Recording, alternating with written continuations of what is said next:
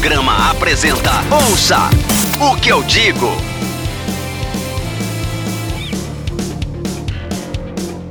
Meninos e meninas, moças, rapazes, senhoras e senhores, está começando mais um Ouça o que eu digo. Eu sou o Ed Eu sou o João Pereira e o Lucas. e hoje nós temos dois convidados. O Yuri. Olá, galera, direto do Rio de Janeiro aqui, ó. Yuri, se apresente, por favor. presente. Se Então, apresente. se apresente, tem de presente. Eu já ia falar, opa, cadê os mimos? Então, jornalista aqui do Rio de Janeiro, cobrindo sempre que possível, né, as pautas aqui do audiograma na região. E adoro participar dos podcasts aí, adoro ser convidado, então pode me chamar sempre, hein? O cara que tem uma, uma dicção muito boa para podcast, inclusive. Essa dicção é muito boa, cara. E- Muitíssimo obrigado. Fico lisonjeado aí, porque vocês são os mestres aí do, do podcast do audiograma e eu vi isso é muito bom. Então, assim, pode me chamar que me chama que eu vou, tipo Inês Brasil mesmo.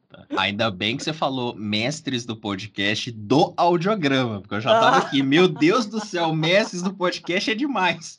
Ainda Não. bem que você Pode botou o do audiograma no final pra ficar tranquilo, assim. Eu sou fã do audiograma.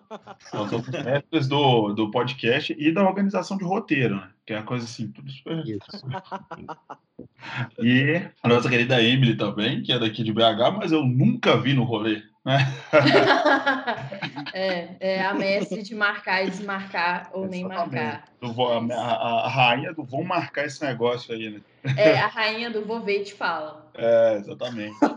Presente pro nosso público do, do Ouço que eu digo, Emily. Então, eu era uma pessoa que tinha um sonho de ser jornalista e o John acreditou em mim. No final das contas, eu não virei jornalista e o John ainda acredita em mim, eu acho. ai, ai. Especialista em inutilidades e pop, Rihanna. Aqui estou eu. É, todos nós somos especialistas em inutilidades. Agora, de pop e Rihanna, eu não sou tanto assim. Então, você tá aqui. Na verdade, por isso que vocês estão aqui, né? Porque a pauta de hoje é- são os grandes hits do pop. Mas antes da gente entrar no assunto, o John dá os recados da rede social, por favor, John. Bom, é aquela coisa de sempre, né? audiograma.com.br barra podcast, lá você encontra tudo que você precisa saber sobre o nosso audiocast, links dos locais onde você pode nos ouvir, coisas que a gente citar aqui nos programas, audiograma.com.br barra podcast. Além disso, é seguir o Audiograma em todas as redes sociais possíveis. Facebook, Instagram, Twitter, barra ou arroba Audiograma. E também no TikTok, o Audiograma. Toda vez que você fala isso, dá vontade de rir, cara. Foi mal. Eu também fico me segurando pra Eu vou falar o quê? Eu vou fazer o quê? Quando você manda a pessoa seguir a gente no, no, no- no TikTok, eu, não- eu não consigo. Eu já pior- quero ver os challenges de vocês. Então, e o pior é que tem três semanas que a, que a gente tá divulgando, que eu estou divulgando o TikTok do audiograma, e até agora não tem vídeo lá. Então, tipo, É. foda-se, sabe? Você Mas enfim, vamos tipo em frente. campanhas, é tipo aquelas campanhas, tipo assim, quando chegar a 50 mil seguidores, eu solto um vídeo, hein? Exatamente. Não Vou vem começar a fazer isso. Eu Será não- que vem aí? Será que vem aí? Talvez venha aí. Se bater, se bater 10 mil inscritos hoje, ó, vou liberar o vídeo inédito. O John tá desse jeito, cara. Mas é isso, um dia vai. Ah, vai. não sei nem se eu quero que vá, na verdade, mas tudo bem. Se for, paciência. Ouça o que eu digo. Então vamos lá, né? O assunto de hoje é exatamente o que eu disse, né? Grandes hits do pop. E eu gostaria de saber por onde vocês querem começar. Quem quer começar e por onde vocês querem começar? Eu posso fazer uma pergunta? Claro. Qual que é a primeira lembrança pop que vocês têm? É... Michael Jackson. Eu tenho uma lembrança muito forte do Michael Jackson, apesar de eu não ser fã. Os caras que até me. Os caras agora, o Lucas mais o John, que estão me, me conduzindo mais ali pela, pela carreira do Michael e tal, me mostrando umas coisas mais legais. Mas eu lembro que eu era moleque, um primo meu tinha um DVD do, do Michael Jackson, que era. Uma mistura, eu esqueci o nome desse DVD.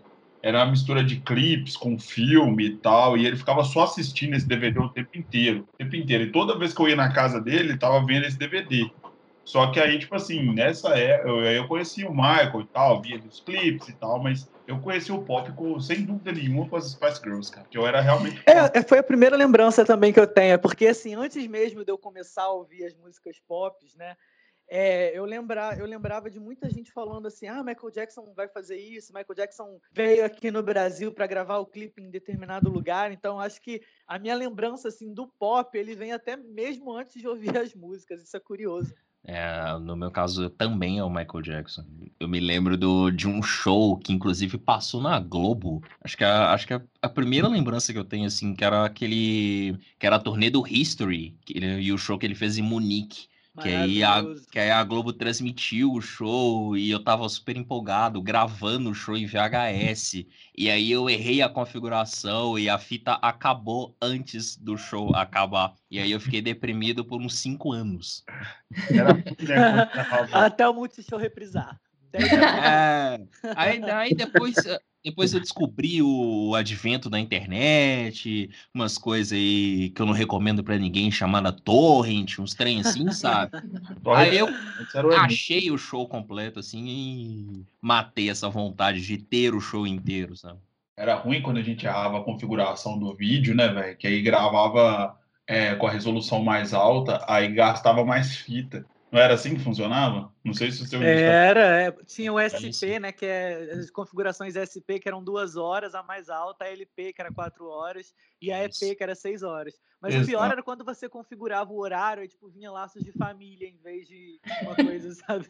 Era desse jeito. Lucas, sua lembrança. É, bom, minha primeira lembrança eu tô meio que igual o Yuri, assim, de eu lembro das pessoas, mas antes de lembrar das músicas deles, assim, Michael Jackson e Madonna. O Michael, eu lembro mais dele dançando assim no início do que da música em si, até. Eu lembro também do, do, do, do, do, do álbum da Madonna, que tinha na casa da minha tia, tinha esse álbum e tal. Eu era muito moleque, eu lembro da capa desse álbum, mas eu não lembro de ter tido contato com as músicas, na verdade. Mas eu lembro que eu ficava mexendo nos vinis lá na casa dela, lá na casa da, da minha avó, que ela morava lá e tal. E eu lembro desse disco, eu lembro que era da Madonna e tal, mas não lembro das músicas, não. Então... E você, Emily? Você fez a pergunta? É, minha primeira lembrança é Backstreet Boys. Eu acho que eu sou a mais nova daqui, né? Então. Se tiver menos de 30 aí, você já. Você já não precisava jogar isso assim, gratuitamente. Vai sabe? que as pessoas me julgam, né? Mas. Minha primeira lembrança é Backstreet Boys. Minha irmã tinha o álbum Millennium. E eu ficava folheando o encarte, eu achava maravilhoso, assim. Mas é, é a minha primeira lembrança. Minha irmã ouvia muito Backstreet Boys e Spice Girls. Mas ela tinha esses dois álbuns do Backstreet Boys, que era o Millennium e Backstreet Back, eu acho que é o primeiro, ou segundo, alguma coisa do tipo. E é a minha primeira lembrança de pop, total, assim. Da hora, eu também lembro bastante, porque Backstreet Boys, eu posso estar falando besteira, mas eles são mais ou menos da mesma época das Spice Girls, correto? É, mais ou menos. É porque às vezes uns estouraram um pouco mais rápido do que os outros aqui no Brasil, mas agora também não vou lembrar quem, quem veio primeiro. Eu lembro que era mais ou menos na mesma época, que teve um boom de, de boy bands e girl bands, assim, mais ou menos no mesmo período, mas as, os expoentes mesmo na, no início eram os Backstreet Boys e as Spice Girls, né, nas, nessas vertentes, assim. Interessante a Emily mencionar, porque inclusive o primeiro CD pop internacional que eu comprei foi aquele Backstreet Back mesmo, e logo em seguida, na curiosidade, eu pedi de Natal, porque eu sempre pedia CD de Natal. Acabei pedindo das Spice Girls também, mas foi aquele segundo, Spice World, mas foi totalmente né, sem conhecer também a, a, quem eram, é, sabe, quem eram as meninas. Então eu fui na onda. Pois é, e as Spice Girls eu lembro bastante, porque eu já gostava do já era fã do som, minhas irmãs eram, minhas irmãs são quatro anos mais novas, e elas gostavam também, e eu lembro que a gente ia na locadora e alugava um filme das Spice Girls, vocês lembram desse filme? Fato. Claro, passava, era na Globo ou era no SBT é, que passava, uma vez por passava, ano? É, a HBO passava muito, até cheguei a gravar também, mas mas teve um canal aberto que passou é, com aquela um dublagem maravilhosa. Direto. Se chamava Spice World, e era basicamente um filme com, tipo assim, era, um, era uma rotina delas e tal, usava um pouco de ficção com, com as músicas e tal. Eu lembro que aquele negócio me, me prendeu durante muito tempo, que a gente alugou esse filme bastante vezes, assim, antes de, de dele sair na, na, na TV aberta e tal. Então, assim, é, é legal isso, porque, tipo assim, elas eram tão grandes na época que tinha filme delas, né, cara? Então era um negócio muito doido, não tinha como muito como não ter contato com, com, com elas, assim, com o som delas e tal. É, e essa geração nova devia conhecer mesmo, né? Eu, eu vi até uma reportagem da Billie Eilish falando que, é, que as Spice Girls, para ela, eram só as personagens de um filme que eram cantoras. Ela não sabia que era uma girl band. Então, isso, sabe, é... agora com essa volta delas, é claro, né, que começou a ter mais atenção de todos, né? Mas essa geração nova, assim, não sabe muito bem quem são elas. Isso é curioso também. Agora eu vou fazer uma pergunta. O pop, ele sempre teve entrelaçado com essa questão dos grandes hits, assim, tipo assim, a impressão que eu tenho é que o pop, eu, eu não sou muito fã né, do, do, do, gênero e tal, mas assim, obviamente eu, eu tenho contato porque eu gosto muito de música e tal, mas eu tenho a impressão que o, o pop está sempre ligado àquela questão grandiosa, de grandes clipes, né, de grandes shows, de espetáculos e tal. Então, acho que o pop, o pop sempre foi permeado por isso, ou tem aquele pop underground, ou sempre foi assim. Como é que, como é, que é esse negócio? É, essa questão do. Como é que fala? Sei lá, do pop underground meio que não existe, sabe? É mais tipo, ah, o fez sucesso ou não fez sucesso, sabe? Era essa a minha pergunta. É, tipo assim, no mundo pop é isso. Ou a pessoa estoura ou não estoura, é assim que funciona? Eu acho que tem, se a gente for pensar, tem a galera que faz sucesso é, em uma localidade, um país só, e talvez não seja esse pop tão grande. Vamos pegar, por exemplo, a, a Dua Lipa antes de New Rules. Ela estourou com New Rules, mas antes ela já tinha lançado outras músicas e já tinha criado uma fanbase, digamos assim. A Rita Ora, por exemplo, ela também é mais local do que mundial, mas ela não deixa de ser pop.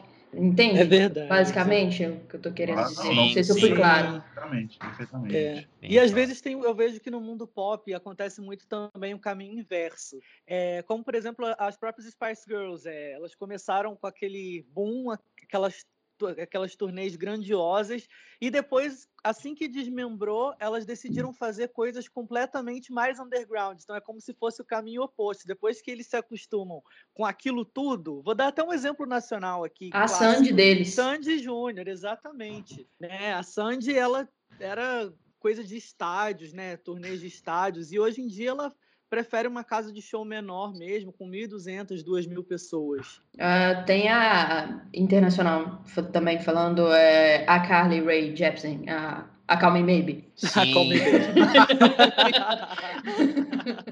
Todo mundo conhece por Call Me Maybe, né? Faz Mas, muita música boa essa garota. Faz muita música Sim, boa. Caramba. E não é o suficiente, por exemplo, para fazer uma turnê de estádio, uma mega tour, né? O que se espera, por exemplo, de uma artista pop gigante, por exemplo, não dá para comparar ela com uma The Monster Ball, a turnê da Gaga. Uhum. Não dá para comparar, são dois, talvez nichos diferentes. Entendi, entendi. É, mas o que nos interessa aqui hoje, na verdade, são os grandes hits, né? As coisas não.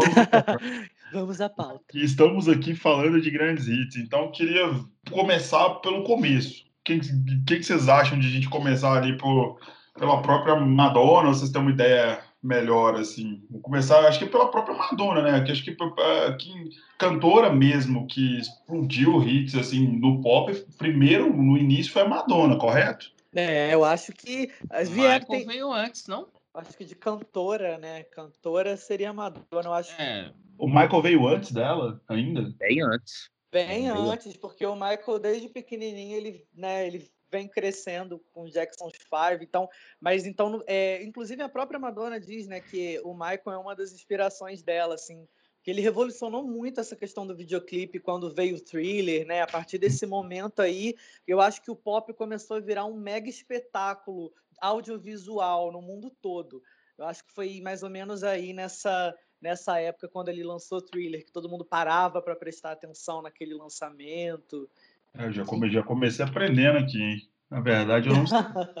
eu acho que o, aquele disco da Madonna, gente, o Like a Virgin, acho que ele é uns dois anos depois do Thriller, não é? Eu acho que Like a Virgin é o quê? 85? Não, é um 85. pouco antes. Eu acho que 83 é um ou 4. Antes. É. Mas. 84. 84, né? Que antes do thriller veio o Off the Wall. O Off the do Wall. Michael também. Também não lembro quando o ano certinho de quando é. Que ele se estourou com Don't Stop Till You Get Enough. Off É. the Wall é de 79 e o Thriller de 82.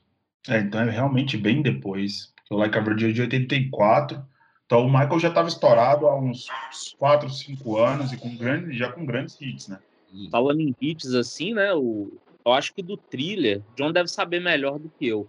Eu acho que ele tem nove músicas e sete chegaram no primeiro lugar. Então, acho que é um disco, um caso à parte, assim, nessa questão, né? De grandes hits. Sim, né? É, e Foi... Pode falar, Yuri, pode falar. É, o, que, não, o que eu acho interessante é porque, no caso do Michael mesmo, o Thriller ele teve esse boom por causa do videoclipe, né? Mas eu acho que a música mesmo, assim, se a gente tivesse que mencionar o grande hit do Thriller, seria mesmo o Billie Jean. Ah, eu também acho. Concordo, total. A Billie Jean é gigantesca, né, cara? É É, assim. gigantesca, gigantesca.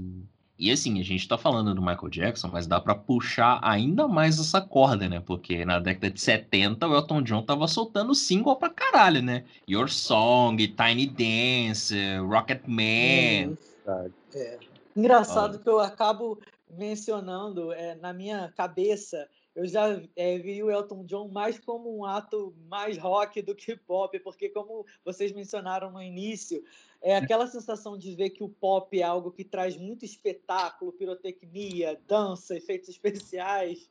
Sim. Então E- eu acabo E o Elton John é mais que um cara, é um cara só tocando piano, né? Tipo, acompanhado de uma Exatamente. banda, não tem a, toda a pirotecnia, né? Eu ia falar Exatamente. exatamente, eu ia falar exatamente o que ele falou também. Eu já vejo, eu já vejo, eu já imagino assim, quando eu tenho que colocar num hall assim para separar.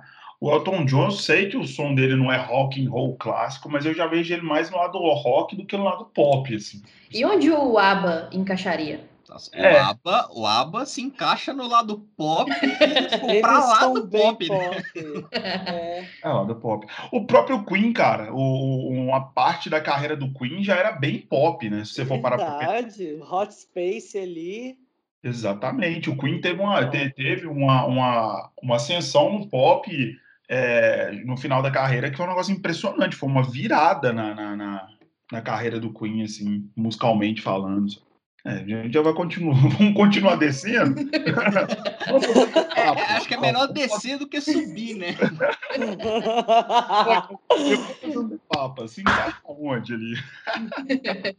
é, porque, tipo assim, é, a gente fala, tipo, em pop, é, na verdade, até o próprio rock, se for falar em pop como estilo, é uma coisa, agora cultura pop é outra, coisa totalmente diferente. O próprio rock and roll se, se encaixa dentro disso, né? E se às É vezes misturam os estilos e tal. Mas, é, igual eu tô falando, se a gente for descendo aí, a gente vai achar muita coisa lá pra baixo. Mas vamos, vamos, dar- vamos tentar do Michael pra cima, então, pra ficar mais fácil. Porque o, o próprio pop mudou muito, né? Dos anos 90 para os anos 2000 e depois da segunda metade dos anos, da, da segunda década dos anos 2000, as coisas foram mudando bastante, né? Sim. É, eu acho que o mais legal é que né, na cultura pop sempre tem algumas músicas ou né, alguns hits que acabam virando referência para o que vem a seguir. É, eu, eu até fiz uma listinha aqui de hits que eu acho que acabaram ditando assim uma certa tendência do que viria a seguir. Eu já tinha mencionado, né, o Billie Jean do Michael Jackson, a própria a Madonna com Vogue, né, que começou a trabalhar ainda mais com essa questão da coreografia, né, muita coisa que veio em seguida. A própria Britney com Baby One More Time, que veio uma linha de princesas do pop logo em seguida, seguindo um pouco essa tendência pop, né, aquela coisa do Max Martin. Isso acontece até hoje. É bacana. Então. Max Quando- Martin e seu, seu dedo, né? Eu, eu ia falar dedo podre, mas não é dedo podre, porque ele é um bom produtor. Eu não vou muito com a cara dele, mas ele é um bom produtor. E, tipo, de botar a mão e, e transformar as coisas. né? Sim. E o quanto vocês veem da, da influência da existência da MTV no pop? Nossa, acho que não só pro pop, mas acho que a MTV guiou, né, uma, uma geração, né? Não só aqui no Brasil, né? Acho que ela é extremamente importante na, nessa construção dos hits, né? A, a ideia de se ter um hit passa muito, pelo menos ali nos anos 90 e começo dos anos 2000, de estar ou não na MTV, né? É, porque, tipo assim, foi igual a gente falou no programa sobre videoclipes, né? Tinha o videoclipe antigamente, né? Eu não sei se a Emily vai se recordar, porque ela é mais. Pupila.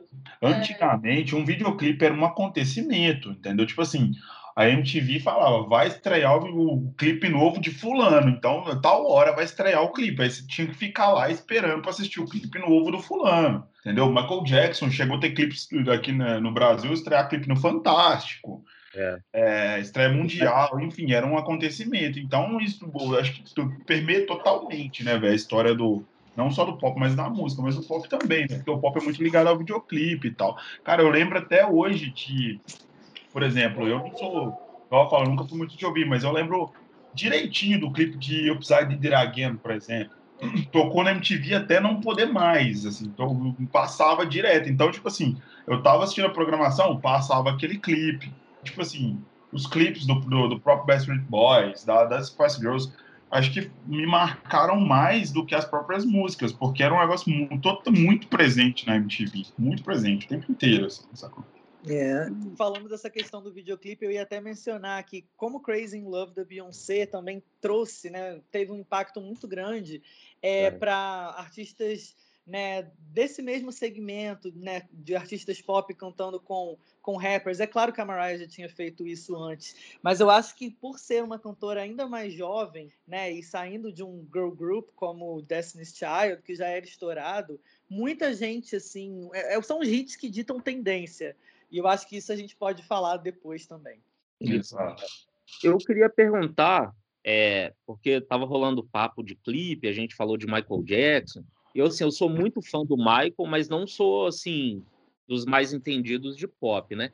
E eu acho que todos os discos dele são bem datados. Assim, acho que dá para ver muito bem assim a sequência de discos dele, qual assim, qual que é de cada ano e tal. Eu queria saber se vocês acham assim que ele mais ditou tendências ou se ele foi pegando o que estava rolando nas épocas e foi fazendo em cima disso. E assim a importância dele no geral, assim, o tanto que ele foi importante para os que vieram depois. Cara, eu acho que eh, pegando Thriller Bad, ó, Off the Wall, Thriller Bad e Dangerous, acho que eles são discos meio que marcantes assim para é eles foram marcantes para música pop e influenciaram várias pessoas. Tanto que a gente já teve essa conversa algumas vezes em off, que eu falo que a parte realmente fundamental do Michael Jackson é do Off the Wall ao Dangerous. Antes não, não levo muito em questão por, por ser o Jackson 5, ainda que tivesse várias músicas boas ali e tal. E depois do Dangerous já é uma coisa mais não sei como dizer isso como fã, mas uma coisa desnecessária, sabe? Mas, Deixou é... legado com esse, esse trecho. Pois é.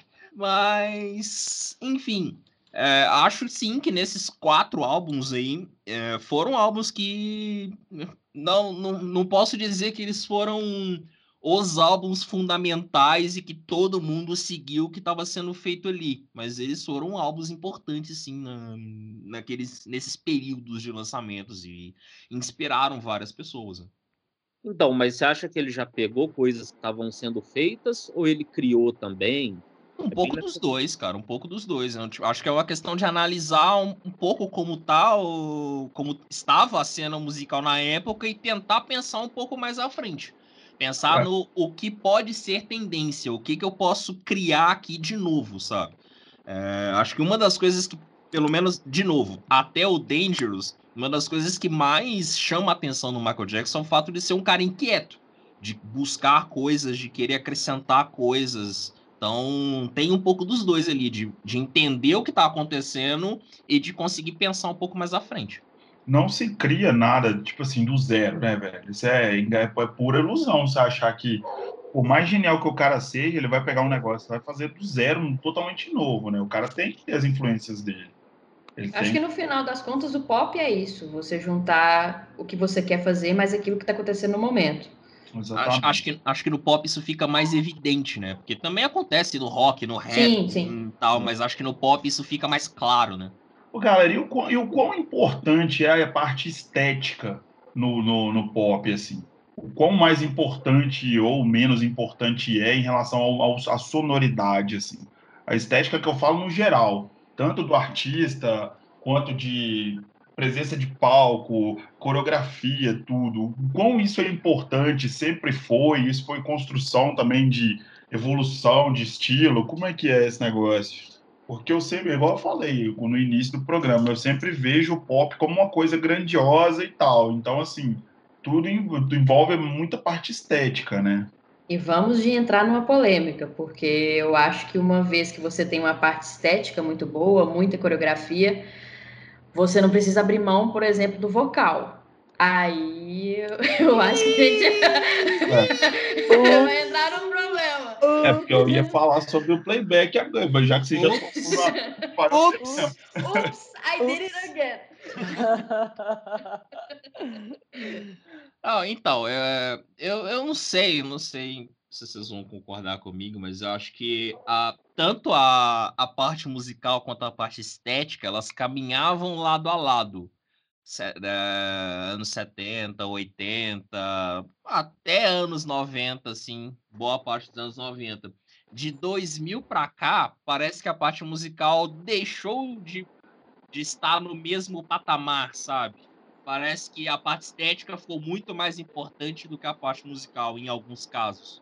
Eu concordo. Inclusive, hoje em dia, as pessoas, principalmente nesse mundo dos streams, às vezes não é a melhor música. Assim, não estou querendo desmerecer as músicas que pegam primeiro lugar ou qualquer coisa do tipo. Mas eu vejo que hoje é muito mais o engajamento. A pessoa que tem 100 milhões de seguidores, ela tem muito mais chance de ter um hit do que de fato aquela música que, sabe, às vezes é uma música potencial, é uma música bem produzida, é um clipe bem produzido, entendeu? É uma ótima, uma excelente artista, mas eu acho que hoje em dia com os streams e com essa questão das redes sociais, é, os hits eles são também uma, uma coisa mais relacionada com popularidade do que de fato um chiclete, um hit chiclete que fica ali na sua cabeça ou que toca bastante na rádio. E vamos defender Carly Rae Jepsen de novo. Porque é, é isso. É, acho que ela resume bem isso. É, é, um, é um pop chiclete, mas é aquela coisa. Entre ela e, sei lá, alguma do Bieber, você vai ter muito mais engajamento do, no Bieber. Aliás, eu acho que o Bieber é meio que marca a geração internet engajamento, assim. Total. Total. É, é, é, o ponto de virada. É, é, é a partir dali. isso, assim, o que, que inclusive a Emily está falando também, porque é, antes você, é, quando você sabia que uma música estava em primeiro lugar, você realmente sabia, é, pelo menos já tinha escutado alguma vez ou outra, mas às vezes a, a música ela fica tanto tempo no topo das paradas e às vezes você não sabe nem quem é, de onde veio, entendeu o que está acontecendo. E realmente ele, o Justin Bieber é um grande exemplo de que assim, gente, pelo amor de Deus, mas assim, qualquer coisa que ele lança vira ouro, assim, né?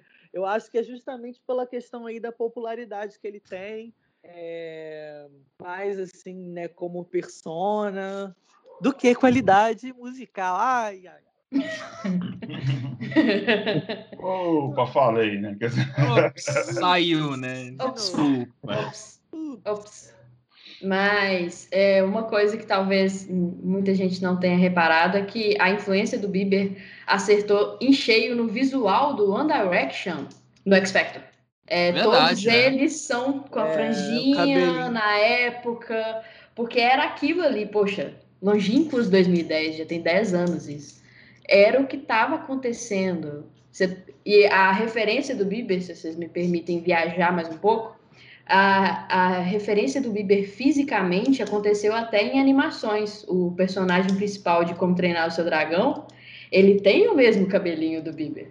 E é proposital, cara. Então, tipo, é onde começou essa questão de influência da internet, engajamento, é, fãs com nome e vamos que vamos. Falando e foi aí que começou a cair, enfim.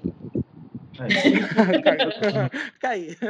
Falando de 10 anos de internet, de 10 anos de, de, de, do Bieber e tal, 10 anos de internet é tipo, na velocidade da internet, são uns 60 anos, mais ou menos, 60, 70 anos, é uma vida, mais ou menos. Quanta água já rolou debaixo dessa ponte depois que, que o Bieber estourou com o Baby, né? O primeiro sucesso dele foi, foi Baby, correto? Correto, infelizmente correto. Foi infelizmente não. Cara, é... com quantos anos que o moleque tinha naquela época, hein? Ele era bem novo, né? De 12. Baby 2010, ele é do mesmo ano que eu, 94? 16? É, acho que era isso, 16. Isso aí. Ele tentou com One Time, né? Que era a primeira música do primeiro EP. E depois veio o que virou mesmo com Baby. Nossa. Jesus. ai, ai, isso me remete Mas- tempos que eu trabalhava em rádio jovem. Oh, tristeza. Ouça o que eu digo. E essa parte estética do, do pop, ela tem um lado, um lado cruel, né, cara? Você tem muito. Se cobra muito da, do artista, principalmente é, em questão de produtividade, de, de shows, incansável. A gente falou isso na pauta, numa pauta que a gente gravou recentemente, num outro estilo de pop. Que É um pop que vem do Oriente. É, né, o pop que vem do Oriente, exatamente, que vem da É. Ásia e tal. Lá tem uma cobrança muito maior, obviamente, é, um- é uma, uma vertente completamente diferente, mas o pop nosso também, no Ocidente, ele, ele tem uma- uma- um lado bem sombrio, né, cara? Um lado bem cruel, porque não é um caso ou outro isolado, não. São vários casos de cantoras e cantores que ficam meio doidos, né? Quase que literalmente doidos, assim. É muito problema com droga, é, enfim, até interdição, né? A Britney tá interditada ainda ou não? Eu já, ela- Não, e tá lutando ainda muita coisa, é uns processos, é um processo longo, né? Porque é, é, é, é como a gente sempre fala, né? É porque às vezes um erro seu aos olhos da mídia, né? Enfim, alguma atitude acaba desencadeando você sendo um popstar, coisas gigantescas que às vezes você nem imaginava. E to- todo esse deslize que você dá na frente das câmeras acaba sendo usado contra você até nisso, tipo, de você não ter chance nem de cuidar do próprio dinheiro, né? Uma coisa muito cruel. Por mais, ao mesmo tempo que você vira é, o topo da, da né, tá no topo da popularidade das paradas, é, depois todo mundo tenta te derrubar assim na mesma velocidade. É uma coisa muito louca. Cara, e às vezes pessoas próximas, né? Parece que a treta dela envolve o pai dela, né? O próprio Sim. pai, tem, né? É uma coisa bem cruel. E a Britney, é, é, na época que aconteceu aquela polêmica toda e tal, eu, lógico que eu não vou, você, você vai saber muito melhor do que eu explicar o que que rolou, mas ela era gigantesca naquela época ainda, né? Ou ela já estava em decadência e tal. Porque eu não sei, eu, eu sinceramente eu não sei te contar quantos hits da Britney que estouraram, assim. Eu lembro de pelo menos uns seis assim, de, de ter sido um grande mesmo, assim, de ter clipe passando o tempo inteiro, de ter tocado exaustivamente para todo lado. Eu lembro que ela foi gigantesca demais da conta, né? É, a, Britney ela sempre teve muito destaque assim é, nos lead singles dela, né? Então, é, mas quando ela teve esse problema é, aí todo, ela já ela tinha lançado quatro álbuns que foram um mega sucesso. E aí ela lançou um Greatest Hits, foi quando ela começou a se envolver com Kevin Federline, que é- foi o marido dela. Aí ela teve os dois filhos, e aí o problema começou justamente depois que ela conseguiu tudo aquilo que ela queria na vida pessoal. Então, é, é uma coisa muito, né, como eu estava comentando, às vezes você tá, fala, pô, agora que eu já tenho bastante sucesso, eu criei a minha família, tô realizada na vida profissional, aí que os problemas começaram, né, os problemas com o marido dela, e aí é, de né, perder a guarda dos filhos, é é uma coisa muito louca isso. Inclusive, uma das coisas mais escrotas na vida é ver a Britney pagando pensão pro Kevin. É uma das coisas mais é. absurdas da face da Terra, velho. O o Kevin não merecia nem estar vivo para começo de conversa. Sabe? Um escroto, escroto da marca maior, sabe? E aí ela tá tem que pagar uma pensão para ele e tal, com uma justificativa de equilibrar, equacionar a vida dos filhos quando estão com ela e quando estão com ele. É uma coisa ridícula, sabe? Ele era famoso também. Não, ele era dançarino de alguns artistas assim que estavam bem ou mal ali no mesmo ambiente que a Britney. Eu acho que ele dançou para Pink. É, inclusive, ele até aparece naquele clipe Get the Party Started, alguma coisa assim. Um desses clipes ele aparece, mas ele era assim do meio, ele já estava ali na se infiltrando. Uhum. Eu tava querendo dar um golpe ali do baú ali em alguma, alguma grande diva pop, né? Aí, Já tava ali aí com- ele conseguiu casar, teve os filhos e tal, depois tentou uma carreira musical, lançando umas músicas aí que nem merece menção num programa de grandes hits. Bomba. Acho, quer dizer, acho que não merece menção nem num programa de péssimas músicas do pop, porque aquilo não tem explicação. Cara, eu lembro muito pouco dessa época. Yuri, é, qual que é o clipe que a Britney gravou e ela tava grávida? Ela gravou Someday. é, eu também, eu, se eu não me engano, foi entre 2005 e 2006. Foi bem depois do Greatest Hits, quando eles começaram a fazer aquele um reality show chamado Chaotic. E aí foi quando a, a, né, a Britney começou a cair, né, da ascensão dela, porque começaram a expor demais, ela começou a expor demais a vida pessoal dela. E, enfim, ela sempre teve aquela imagem, né, da princesinha e tudo mais, mesmo, não digo nem dessa questão de virgindade ou não, né, que também foi uma que acabaram transformando esse tipo de coisa em é, algo bom para o pop, né, é, ser relevante para o mundo pop, a virgindade de uma enfim, uma, uma loucura. Mas aí foi, foi bem nesse período aí que, que o negócio começou a desandar, quando ela começou a expor demais a carreira e fez um reality show assim. Eu sou fã da Britney, mas assim, é tosco e desnecessário. E é quando eu, eu começo a, a ter lembranças da Britney aí. Eu lembro, para mim esse clipe era o que um da, eu to- tocava muito na MTV na época do, do disque, essas coisas. É, e eu foi o que eu comecei a, a ter contato com a Britney. E fora isso, programas que rep, é, reprisavam performances antigas e coisa do tipo.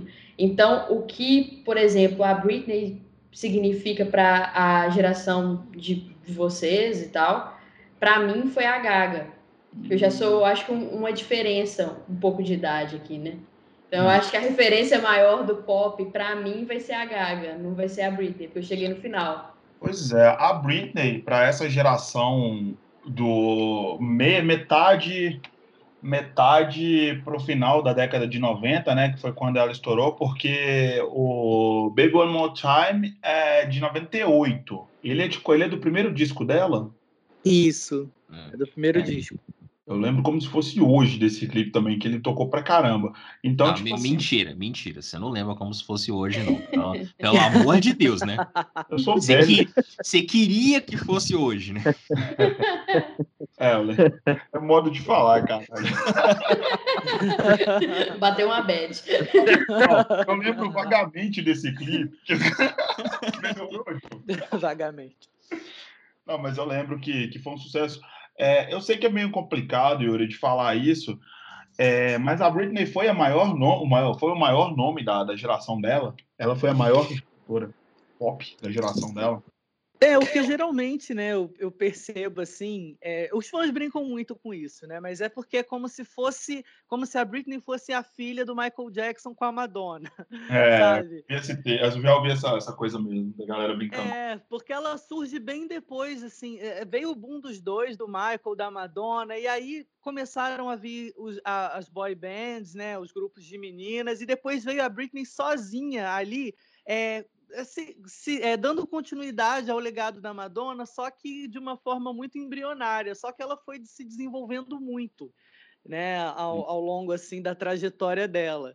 Então, assim, ela começou simples, com ela era uma cantora que é, assim, a gravadora esperava um hit no top 40 para ela com Baby One More Time, e quando eles assustaram, estava em primeiro lugar. Eu acho que até isso mexe muito, mexeu muito com a cabeça dela nos anos seguintes. Ela mesma não esperava que ela fosse ter aquele sucesso todo.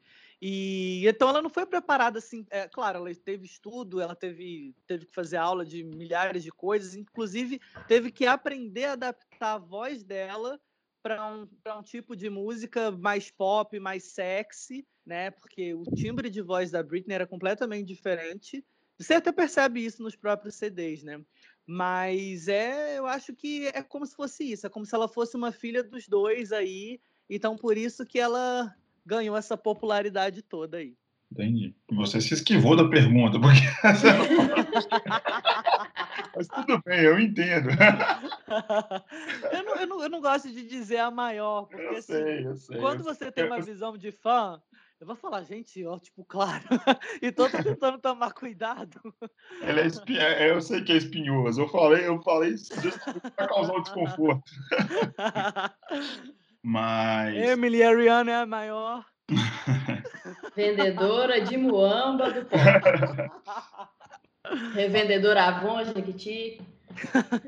Aí temos a, a Britney, depois teve, teve essa questão toda que ela teve. Junto com ela teve- tiveram várias outras, né? A Cristina Aguilera, mais ou menos da época dela, não é? É, É, tipo, mas em- em- é, depois da Britney, um grande estouro que eu vejo, assim, eu só consigo pensar na Beyoncé com Crazy in Love, que aquilo foi uma loucura. Beyoncé. A Beyoncé, ela, veio, ela, ela estourou, assim, eu sei que ela era do Destiny Child e tal, mas ela estourou em carreira solo antes do surgimento da Gaga?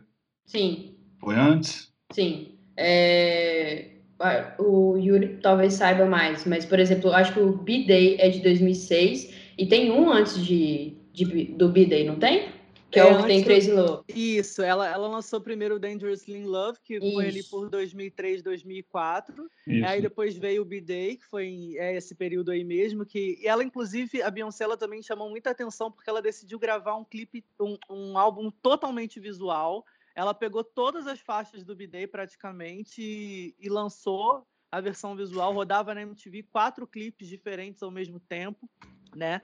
E aí veio realmente o a Gaga veio em mais ou menos em 2008, 2008. quando ela começou com o Just Dance e daí foi só crescendo a popularidade dela, até que eu acho que quando foi Bad Romance foi tipo assim, olha, eu sou a Lady Gaga, eu vim aqui pra ficar nesse caralho. E de uma forma aí paralela ainda veio a, a Rihanna, Sim. que é com o primeiro álbum em 2005, aí com o primeiro sucesso de fato em 2006, né, que foi SOS. E aí em 2007 que a Rihanna também botou pra geral, né, que foi aquela sequência Umbrella, Don't Stop the Music, Hey That I Love You, Shut Up and Drive, aí veio Take About Disturb You. Só dava Rihanna em todos os lugares. Sim. Era ela. A- e a Rihanna surgiu de onde, assim? Que mal lhe pergunte.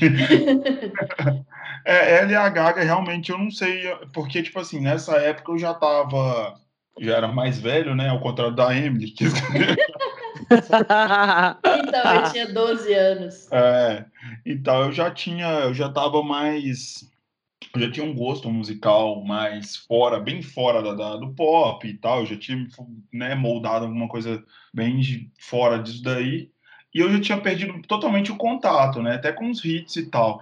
Aí eu lembro de ver a Gaga aparecer e começar a disparar hit para todo lado, a Rihanna também. A Beyoncé eu já conhecia do Destiny Child porque eu ouvia o Destiny Child porque já era um estilo mais R&B, né? Um negócio mais tocava na alvorada, sabe? Era um negócio mais mais é, eu tinha contato já e tal. Eu sabia de onde ela veio, sabia que ela estava seguindo carreira solo e tal. Agora a Gaga e a Rihanna surgiram meio que do nada. Elas já tinham tido alguma carreira antes da, de, de, de, de- estourarem ou sei lá, foram preparadas para isso. Como é que foi o início delas assim? Então, Rihanna foi agenciada pelo Jay-Z, né? Aí tinha aquela coisa que a gente chama de rivalidade feminina, que na verdade entre as duas não tem, que por Jay-Z ser casado, ainda não era casado, né? Mas ser o parceiro da Beyoncé, a galera acabou fazendo uma pequena rivalidade aí. Mas em 2005 a Rihanna era moleca ainda, lançou the Replay, que tem é, uma pegada meio dancehall, e foi o único hit do primeiro álbum. É, o segundo, aí ela começou a aparecer para o mundo mesmo, né? Que foi com SOS. E tinha Unfaithful também, do mesmo álbum. Em 2007 que a Rihanna dá um boom, ela muda o visual total. Eu acho que a Rihanna entrega em 2007 algo que hoje em dia a gente não vê tanto, porque ela começou em 2007, ela já emendou 2008 e aí foi um álbum por ano até a desgraça que aconteceu em 2009, né, que foi a agressão do Chris Brown. Então ela foi emendando e ela foi mantendo hits seguidos, clipes também começaram a chegar, né, com a questão da internet, igual a gente falou, né, de 2009 ali com o Bieber, em 2009 com a Rihanna também, você tinha muita ligação com a internet. Eu lembro que quando ela lançou o Rated R, que é o meu álbum preferido, tinha essa coisa de você entrar no site, ter chamada diferente, galera na época do finado Orkut colocando as letras da música no perfil. Cara, que nostalgia. E aí, e é uma coisa que eu acho que pouca gente entrega hoje dessas mais novatas, né? Na hora que elas sentem o drama de se entregar muita coisa uma atrás do outro, eu acho que elas vão baixando um pouco o sarrafo da qualidade. A Rihanna manteve, cara. E aí foi. É, a Emily falando me lembra muito o que a Ariana Grande vem fazendo assim nos últimos anos. É, de lançar, né, ela, ela acabou crescendo, ela conseguiu se estabilizar com alguns hits e ela acabou lançando um, né, ela lançou uns três, uns três anos seguidos, um álbum por ano, mais ou menos. E ela conseguiu manter esse padrão, né? Hit atrás de hit também. Acho que ela soube aproveitar bem assim o momento. Sim, a Ariana me lembra um pouco a questão que tinha com a Rihanna, de você lançar um álbum por ano, é, ter um pouco da mudança do que ela apresenta, apesar que a Ariana sempre está com o mesmo coque. Basic. a Rihanna entregou, principalmente em 2007, 2008, uma coisa visual muito grande. Então, onde você ia, você tinha uma coleguinha que fazia o Chanelzinho da Rihanna, que era despontado, então aquele cabelo muito curto de ser cabal. É, a Rihanna apelou muito pro visual também. Eu tinha, na verdade, umas coleguinhas e uns coleguinhas também que tipo, estavam totalmente com o visual da Rihanna. Foi uma coisa de louco. Em Rated R, que ela rapa né, uma parte do cabelo e deixa só a mecha loira caindo, então. Foi tendência. Tendência, tendência por aí, cara. Por que choras, Bieber? Por que choras? E, e, no caso da Rihanna foram seis anos de singles gigantescos, né? Desde SOS até 2012 com QD, com Diamonds, foi single em 2012, se eu não me engano. É, foram vários singles grandiosos, né? E parcerias grandiosas também, quando você pega Love the Way You Lie, quanto verdade, que essa música verdade. tocou Cristo? É...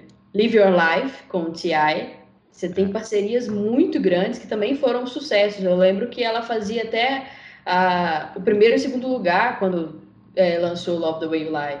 Foi mais ou menos na época que ela estava iniciando, indo para o Loud, ou já tinha ido para o Loud. Que é outro também que você pega e regaça, porque você tem Only Girl, S&M, é muito hit, um atrás do outro. É, e ela ainda veio completamente diferente ainda do que ela, né, como você falou, ela Naquele segundo álbum dela, como chama? É A Girl Like Me? Ou é o... Isso, A Girl Like é, Me. Depois ela veio completamente diferente no Good Girl Gone Bad. No Loud ela é teve Rated R, que foi uma mudança né, light, mas aí no Loud ela também vem né, com cabelo vermelho, completamente diferente, hit atrás de hit. Sim, e aí você tem essa coisa do Loud alegre, colorido e tal, aí você vai pro Talk the Talk, que é maconha, preto e branco. E, E ela também soube usar, é, é, é absurdo o quanto que ela é camaleoa e, e, consegue sustentar isso. Conseguia, né? Porque desde 2016 ela só vende calcinha.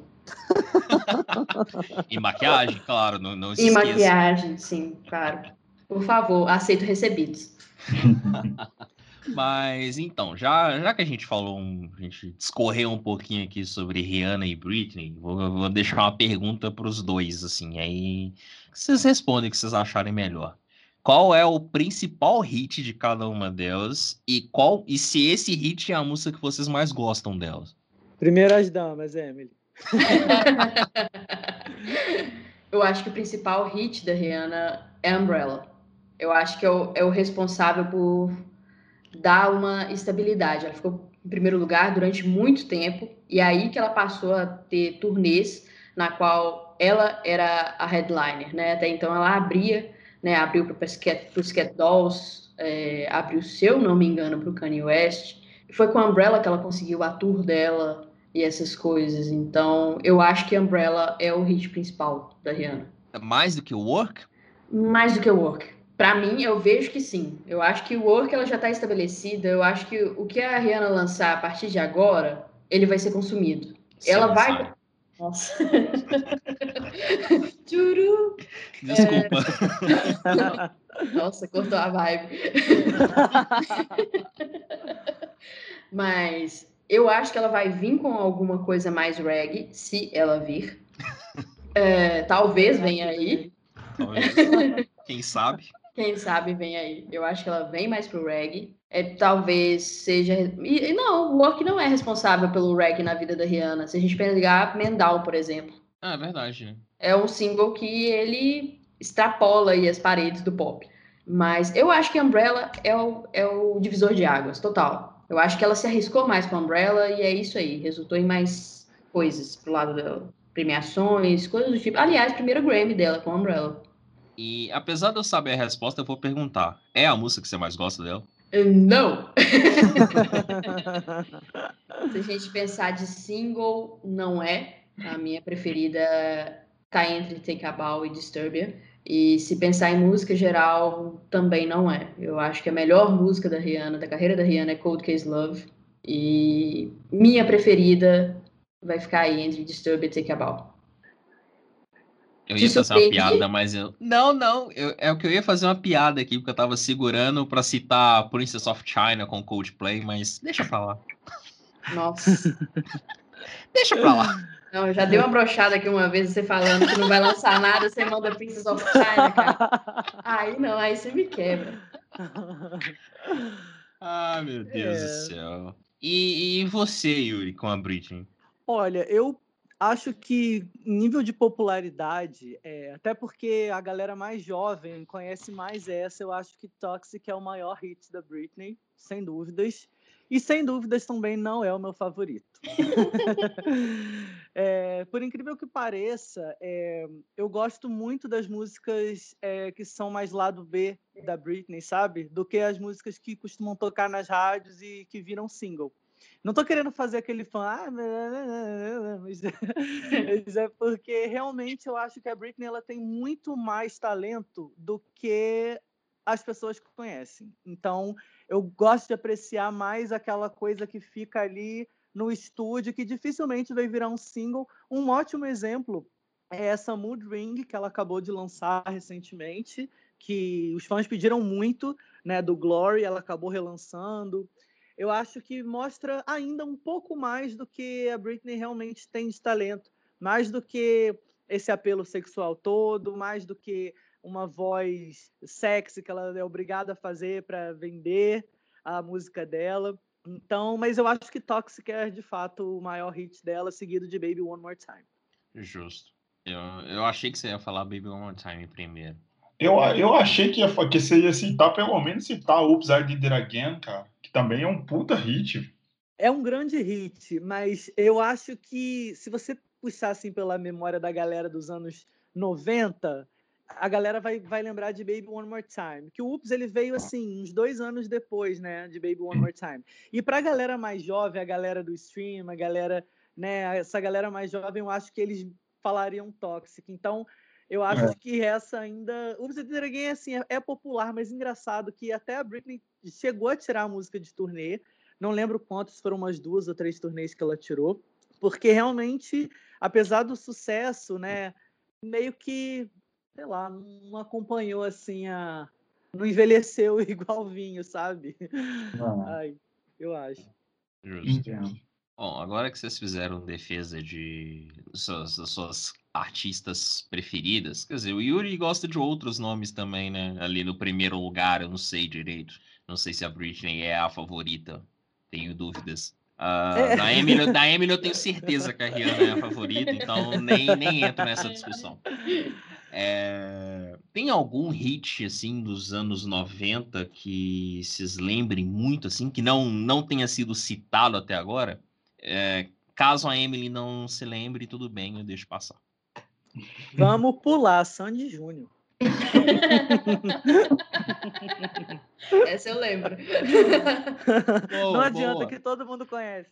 Boa, é até, até um bom gancho, porque a gente tá falando só de música internacional até agora, a gente meio que citou a Sandy, mas meio de passagem, né? É. É, o que dizer do pop nacional? Temos grandes hits no pop nacional, além de Vamos Pular?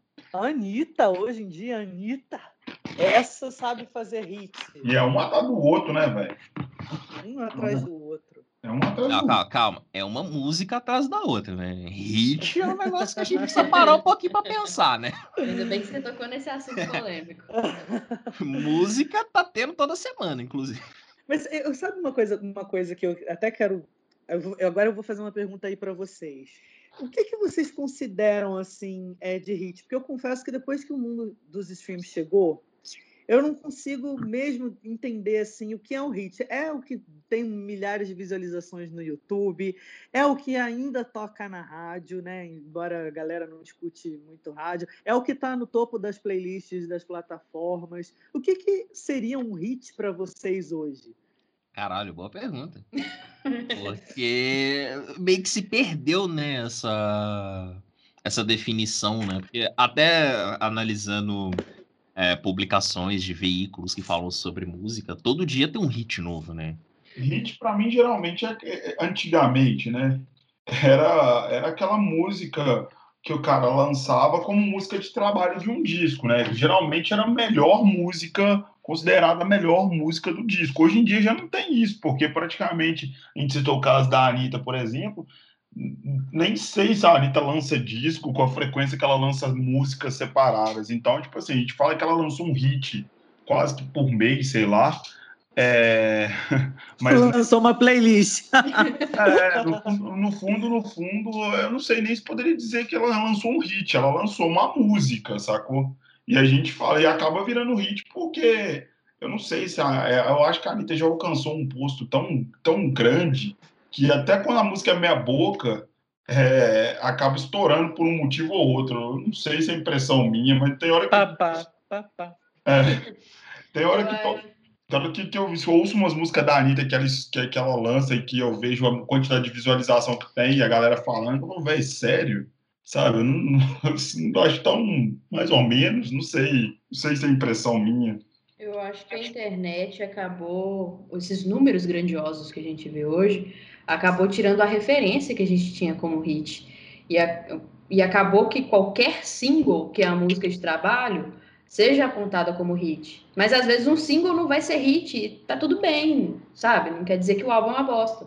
Mas eu acho que a internet tirou isso da gente, a gente não consegue ver porque nem toda playlist ela é 100% confiável, né? Às vezes as pessoas param ali por meios duvidosos.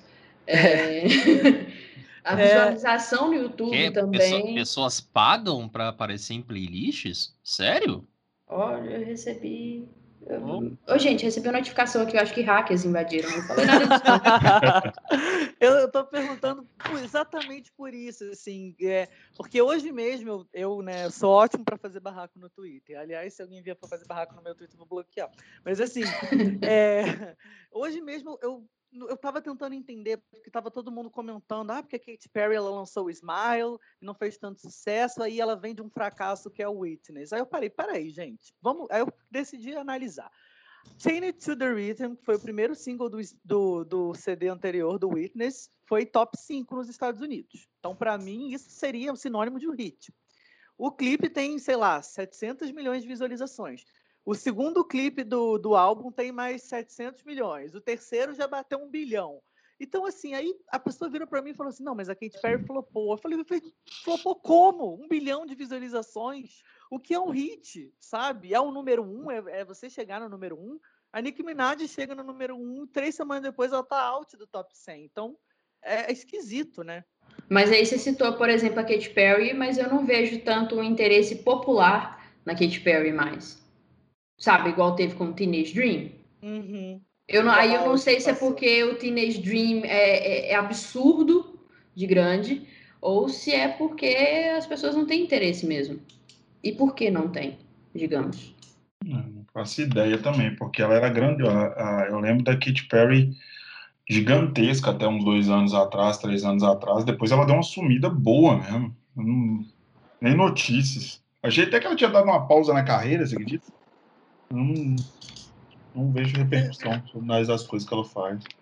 É complicada essa pergunta. Eu, eu tô aqui tentando pensar nessa, nessa resposta, mas é, é bem isso. Para mim é bem isso, sabe? Acho que a, a, a geração da Emily começou e a atual geração acabou com, a, com essa história de, de números são, como é fala, realmente o ponto-chave, sabe? Você ter é, um clipe com 700 milhões é sinônimo de um hit. Hoje não é mais isso, sabe? Ou seja, é, é, virou um negócio meio confuso, assim, que às vezes a pessoa tem números, mas aí não se sabe como que a pessoa conseguiu esses números. Sei lá, é, ficou um negócio jogado, sabe? Você não, você não consegue definir as coisas. Eu não sei o que é um hit. Acho que o hit é a coisa que eu pego e boto nas minhas playlists para ouvir, sabe?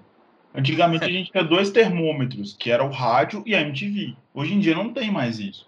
Antigamente Sim. eu sabia o que, que era hit, porque estava tocando na Jovem Pan sem parar e passando na MTV sem parar. Um hit pop, por exemplo. Se Hoje tivesse no primeiro lugar do Hit Parade Brasil no final do ano, então? Total, é. total, era isso. Por exemplo, no, no início dos, do, do, dos anos 10, teve um boom de pop que quando resolveram dar uma fundida do pop com hip hop, que veio Black Eyed Peas, aí a, algumas cantoras pop começaram a gravar com rappers, tipo Jennifer on the Block, da, da Jennifer Lopes, e ah, sei lá, Nelly Furtado, e teve um boom, esse boom, vocês devem lembrar bem disso. Sim, sim. Então eu sabia direitinho o que, que era um hit, porque tava todo todo o canal, não era só MTV, que tinha um programa de clipe, tava passando só esse tipo de, esse estilo de pop, assim, era só essa, é, que foi esse hip hop que, que virou pop mesmo, e as rádios pop só tocavam isso. Então sabia direitinho que a Ferg estava com tantas músicas na parada, porque estava tocando na Jovem Pan sem parar, passando clipe sem parar na MTV. Enfim, hoje em dia você não consegue muito saber disso, entendeu? Porque é igual o caso que a gente estava falando da, da própria Anitta. Ela lança um clipe hoje, amanhã já tem, já bateu, sei lá, quantos milhões de visualizações. E nem sempre, sei lá, nem sempre é um hit que deveria ser. Sim. Hoje que... você lança qualquer coisa, passa 15 segundos do TikTok e é o hit. Exatamente. As pessoas estão fazendo música já, pensando em irritar no, no TikTok. O Jason Derulo fez um negócio. Pode assim, entrar, Jason Derulo. Pode entrar, Jason Derulo. Então, assim, eu acho que a, esse próprio papapá da Anitta, assim, eu vejo, eu escuto a música, na minha cabeça vem um challenge do TikTok. Não me vem uma música que, tipo, vai tá, tá estaria todo mundo cantando num show, sabe? Igual antes, tipo, você chegava, tocava, cantava uma música, se emocionasse, assim. Então, eu acho que, né, pô, imagina, você definir um hit pelo, pelo que viraliza no TikTok, sabe? É, porque essa música, além desse refrão que é um é chiclete, velho. Eu tô, às vezes eu tô calado, olhando pro tempo, começando a falar pá, pá, pá, pá, pá, pá, é...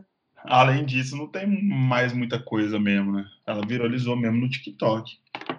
E uma coisa que você tinha falado sobre cantoras que você não sabe de onde vem, citando a, a Rihanna e a Gaga, para mim, Billie Eilish e a Cardi B, eu não sei de onde veio. para mim já é uma coisa muito mais nova que eu não conseguia acompanhar, assim. Por mais que eu tinha gostado de algumas músicas da, da Billie Eilish, é, uh, Billie Eilish, ah, eu não sei de onde vem. Tipo... Ela vem do ASMR. O que, que, é isso? É um MySpace da, do jovem? O que, que, é isso, gente? Eu sou da época do MySpace. Parece. Não, não, a SMR é aqueles negócios que a galera fica sussurrando na, no, no microfone, sabe? Aquele, a, a, galera fica, fica zoando ela na época que ela fazia música de ASMR e ganhou todos os Grammys fazendo música de ASMR. não, visionária mas, demais. É, visionária demais. Visionária. Uhum.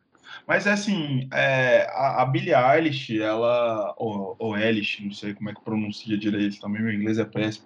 Mas ela, ela vem dessa galera que faz música em casa, né? Porque agora tá muito, tá muito comum, assim, né? Ficou muito fácil de ela de fazer, assim. Me parece que o disco dela foi produzido em casa pelo irmão dela, né? Sim, sim, foi é... produzido em casa. É, então é, é isso, é outro fenômeno também que eu não consigo conceber muito bem, não, saca? Aqui, aqui no Brasil a gente teve casos, tem casos desses de. Não, não só no, no, não no pop do mainstream, mas assim, no underground, eu sei que tem muito disso, mas é uma coisa bem underground mesmo. A, a pessoa chegar a alçar o posto, tipo assim, se alçada ao posto que a Billie chegou fazendo música em casa, eu achei um negócio absurdo também. Ela rompeu é, eu... a, a bolha, né, com, com uma música muito boa que é Bad Guy, sabe? Mas o disco Acho... dela inteiro é muito regular, cara eu tava ouvindo o disco dela com, com a cabeça bem aberta, assim, sabe, com o coração bem aberto. O disco dela é muito regular. Não tem nada. O disco dela não tem nada ruim, assim. Eu, sabe, não, eu não, não mesmo. Eu, eu achei o disco muito bom, inclusive. Sim, mas eu eu, gosto. digo, eu digo que Bad Guy conseguiu romper uma, uma barreira que apresentou ela para o mundo, sabe? Se ela não tivesse essa música que apresentasse ela para todo mundo, talvez ela não tivesse chegado aos a levar todos os Grammy, botar o Grammy na sacola e levar para casa, sabe? Ela É. tudo, ela faltou levar só os jurados, velho, que ela levou tudo embora. levar as cadeiras também, o teatro, botar tudo embora. Engraçado que vocês mencionando, até me vem um nome na cabeça que eu acho mainstream, mas assim, também não é uma artista de número uns.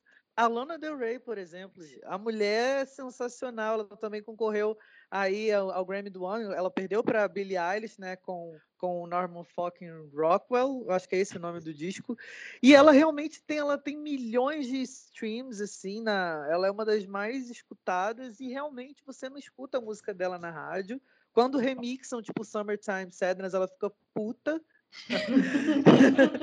então, é interessante Poxa. porque eu, eu também me pergunto, gente, como é, é, a- vocês mencionaram também a Cardi B, que do nada também estourou. Gente, de onde esse povo veio? A, a, a Lana Del Rey, vocês- colocariam ela no pop também, assim? né, Como, como cantora pop? Ah, se Só os remixes pegar com o- a Loki. Menino, vamos, vamos falar do Alok. Pelo amor de Deus. Gente, É, eu caraca, é, eu Alok. tenho uma imagem pop da Lana, mesmo eu sabendo que ela também acaba concorrendo, sei lá, álbum rock, álbum underground, underground sei lá, no, no Grammy, mas engraçado é que eu consigo enxergar a Lana como uma cantora pop, talvez porque eu escute algumas coisas que vêm antes do primeiro CD dela, que eram um pouco mais pop, enfim, é difícil, né, hoje em dia Cara, também você definir. É difícil, ela, é- ela é meio indefinida.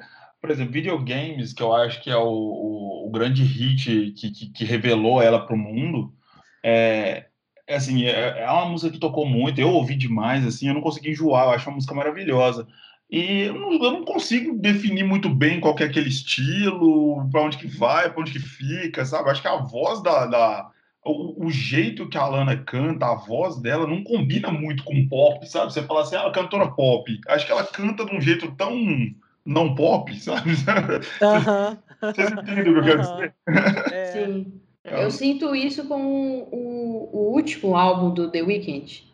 Porque eu acho que ele não encaixa no pop, mas ele também não encaixa no R&B total. Aí ele flerta com o pop. Verdade, então, ele, onde, onde ele entraria? Ele fica meio com um pé, no, um pé no lugar, um pé no outro, né? Bem, sei lá, bem mesclado, né? Acho e é um que mesclado bom, assim. Eu, pelo menos eu vejo The Weeknd como um cara que ele entrega muito algumas músicas, umas músicas boas. Ah, obviamente tem a galera que é fã dele, que é completamente louca com as mixtapes, né? Antes dele ser um, um cantor mainstream. Antes da Ariana Grande ter dado uma carreira para ele. E é muito legal, é muito legal a gente estar falando disso. A gente citou a Billie Eilish, a Lana Del Rey e agora o The Weeknd. São, tipo assim, cantores que estão mais ou menos na mesma geração. A gente inclui dentro do pop, mas são estilos completamente diferentes, um- os três. Uhum. completamente diferentes. E os três têm, têm, têm feito bastante sucesso, assim. É, às vezes até no mesmo público, né? A galera consegue ouvir bem, mas é completamente diferente. Eu, eu ouvi o disco da Billie Eilish, eu achei um negócio completamente diferente do que eu estava ouvindo, né? Do, do que eu tinha visto, que estava estourado na internet, e ela veio igual um furacão, cara. É um negócio impressionante. Nossa, eu fiquei viciadíssimo nesse, nesse álbum do Billie Eilish quando eu vi. Eu acho que justamente pelo que você falou, é, é muito diferente do que a gente escuta o tempo todo. É diferentão. É Então eu acho que isso prende a sua atenção. Tipo, não, vamos ouvir de novo, porque é tão diferente, né? Chama, acaba chamando mesmo a atenção. Total, total. Tem que ver como é que essa menina vai fazer agora, pra... porque vai vir uma cobrança fodida para um, uma coisa mais sólida, né? Um segundo disco bom também, né? Músicas legais e tal. Vamos ver como é que ela vai, porque ela é muito nova, né, cara? Então, assim, É, sim. geralmente levam essa- essas artistas que começam num gênero, ah, elas sempre acabam caindo no pop. É tipo a Taylor Swift que começou country e aí foram deixando a garota pop até lançar que para mim é uma tragédia. Na, sabe? Assim, no, na discografia da Taylor Swift, aquilo ali para mim eu não consigo entender, mas que eu acho ela excelente. Mas assim, veio a redenção depois aí com Folklore, que né, é incrível. Que é o álbum, o melhor álbum indie do ano. Cara, eu ia, até, eu ia até citar ela, acabou que passamos, fomos, fomos caminhando, eu esqueci. Ela é meio zoada, né, coitada? Tem uma galera que tem um hate fudido com ela, né? É porque o, as pessoas não gostam muito de quem não, não tem um, um, estilo definido. Então, tem gente que acha que a Taylor Swift ou é country demais, ou, é, ou, ou era country e ficou pop, e aí agora ela né, tipo, já está querendo dar sinais de que queria seguir alguma coisa mais folk, sabe? É como eu lembro um pouco assim é, dessas polêmicas das pessoas com o ranço da, com o ranço da Taylor Swift, muito com o que a Vanessa Camargo é no Brasil. Tipo, começou com sertanejo, foi para um pop dance. Não era sertanejo, começou com um pop romântico, aí foi para um pop dance, conquistou um público, aí voltou para o sertanejo. Eu acho que as pessoas elas ainda têm essa coisa de querer definir o artista, né? E eu acho que quando quanto mais versátil você é, se você não for versátil desde o início, né, na musicalidade, as pessoas vão querer pegar no seu pé.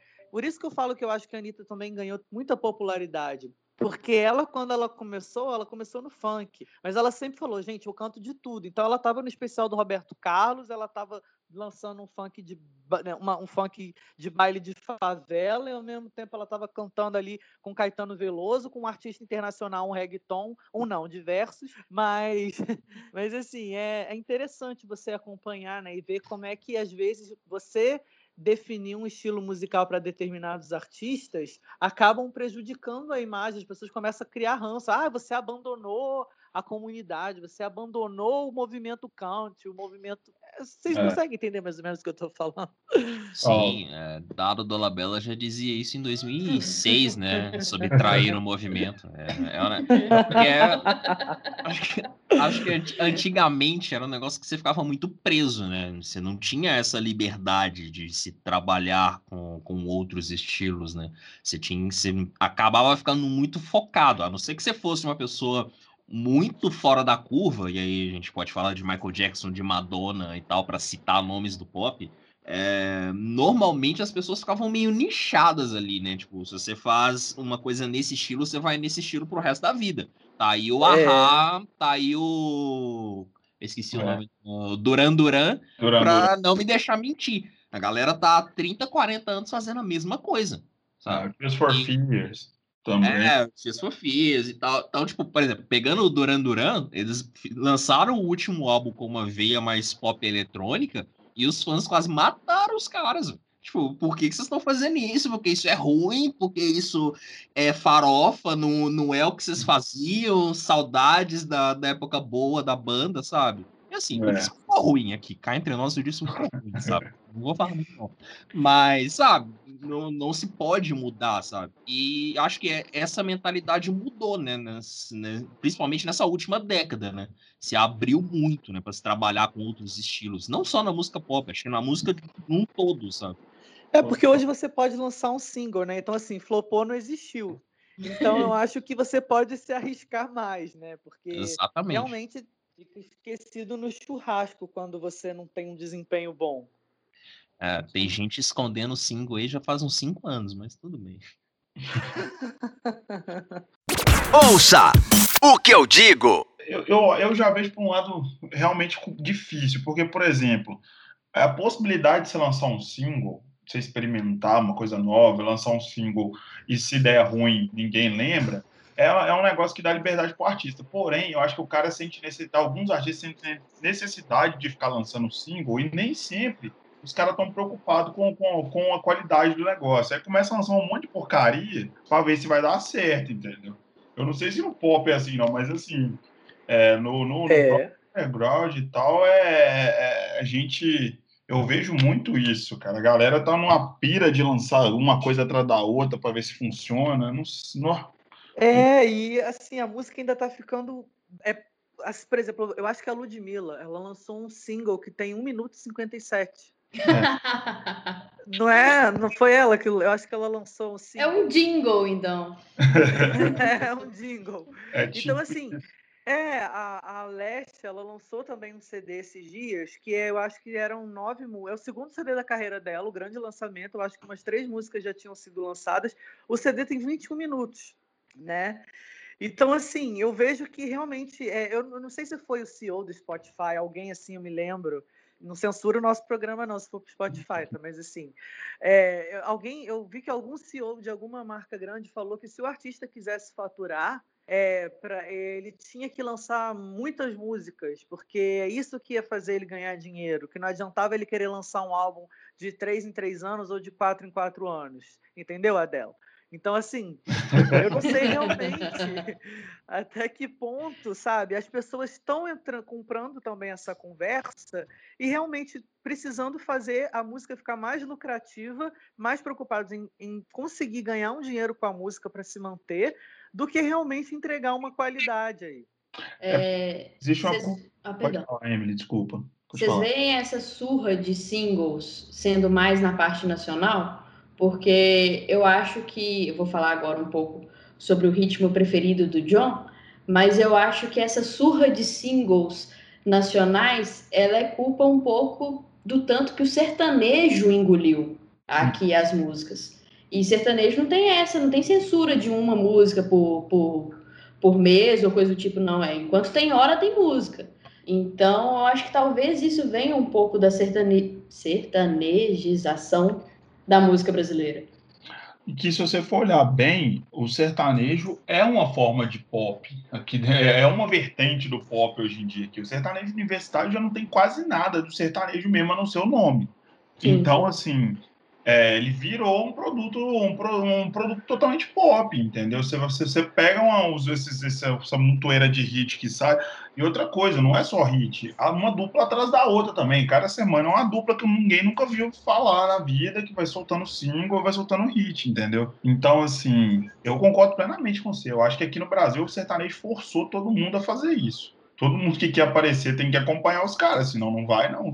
Sim, Verdade, o sertanejo está ficando muito pop. Inclusive, até no que a gente falou né, no início mesmo, sobre essas superproduções. Eu olho, gente, os palcos desses cantores sertanejos quando né, vejo assim na televisão algumas, alguns clipes, enfim.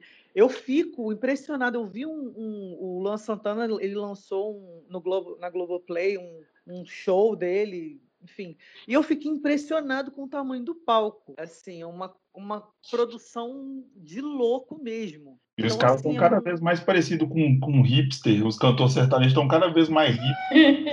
Eu, já- eu não sei mais quem é um hipster, quem é um cantor sertanejo. Eu, eu olho assim, eu não consigo identificar. Dá pra fazer- Dá pra fazer aqueles quiz assim, ó. É um hipster ou um cantor de sertanejo? fica aí a dica, BuzzFeed. É, eu tenho certeza que no futuro próximo vai rolar um rebranding do sertanejo universitário e vão começar a chamar de indie country. Certeza absoluta. Não, Absoluto. não deixa o Luan Santana ouvir.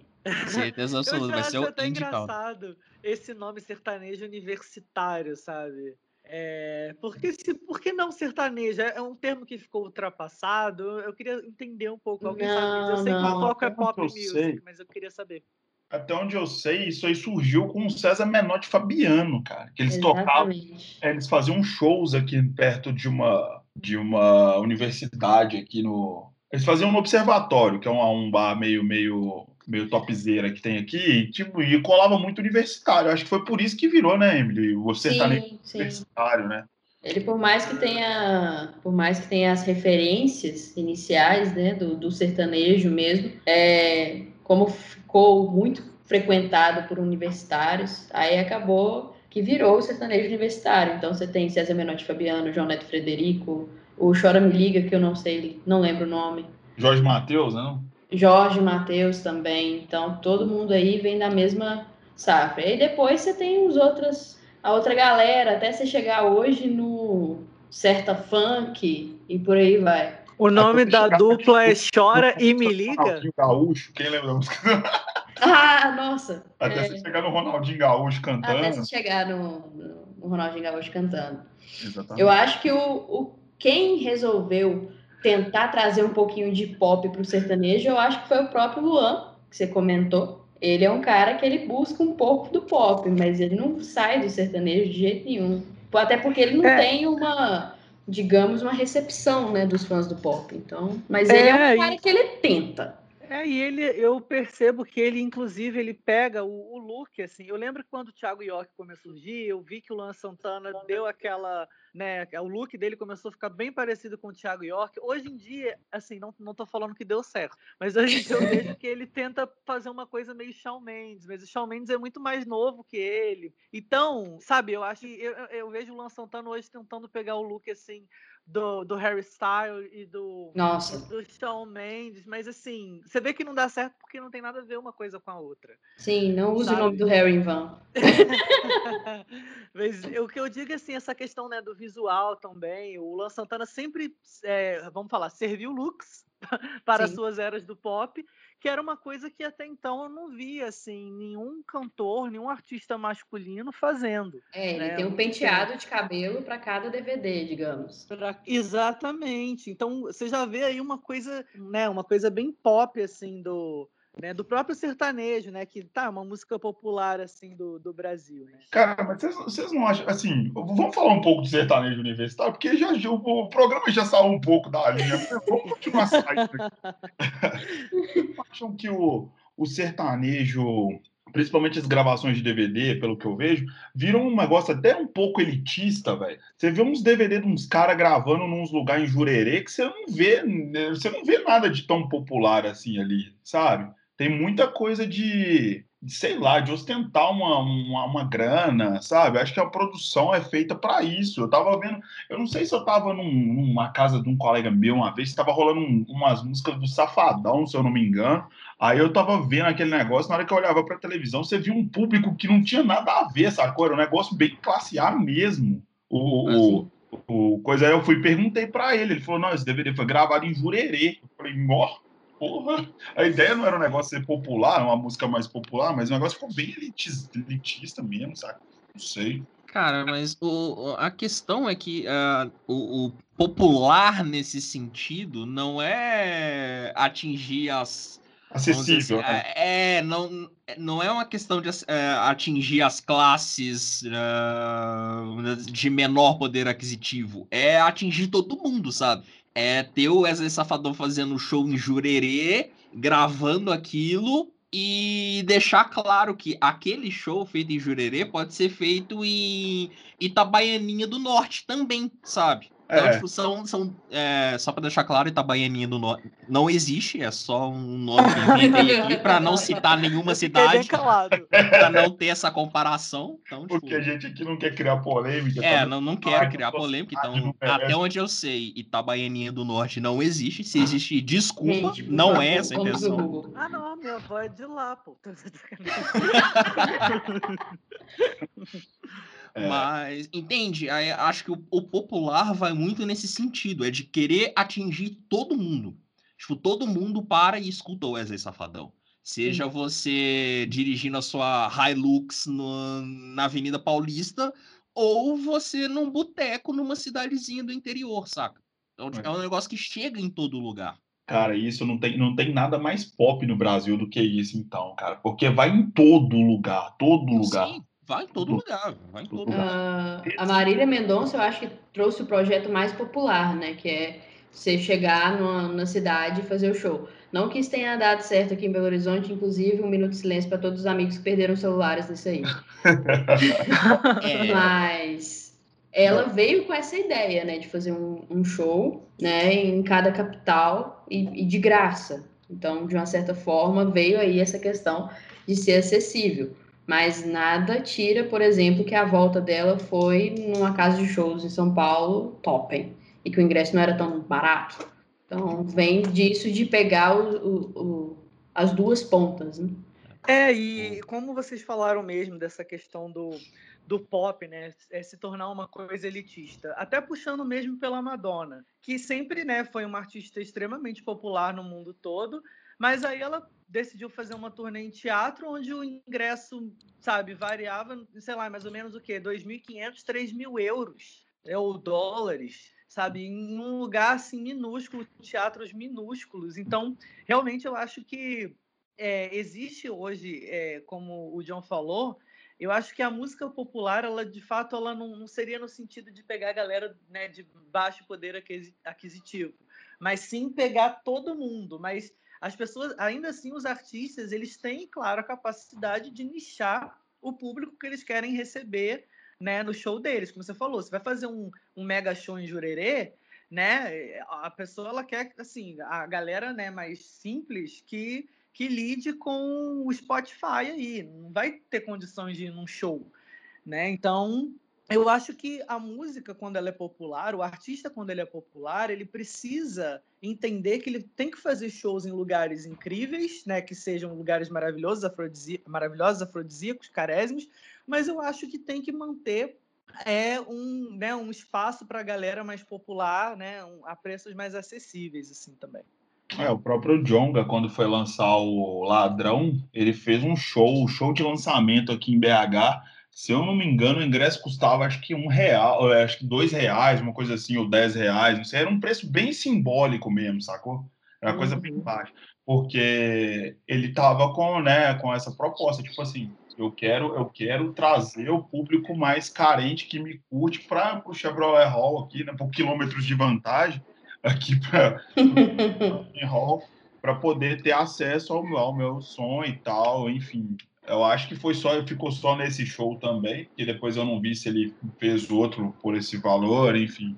Mas eu achei uma iniciativa bem legal dele na época. E é também outro cara que está bem popular no Brasil. Ele, ele, eu acho que o próprio ascensão do, do desse, dessa nova geração do hip hop aí tem muito a ver com, com pop também, assim, porque mistura muita coisa, né? Se você for olhar, não toca tanto em rádio, mas você vai, igual a gente voltou àquele assunto, de número de streams, os caras batem milhões de visualizações. Tá, eu poesia acústica pra não deixar mentir. Caramba. Cara, e tá, viu, velho? Não tem lógica, não. Eu tava olhando outro dia aquela música capricorniana, já tem acho, quase 400 milhões de visualizações, cara, é muita coisa. No dia que eles lançaram alguma outra coisa assim mais nova, Tipo, você olhava nos trending topics do Twitter, só tinha eles, cara. Qualquer outra menção, referência, era poesia acústica. E o, e o, fã, e o fandom dos caras é meio, meio xiita também, viu? Se, fala, se você fala uma coisa que os caras não. Se você fala que é ruim, a galera vem pra cima de você. Não, não só os fãs, né? Não só os é. fãs. Alguns dos envolvidos também, né? Também. Eita.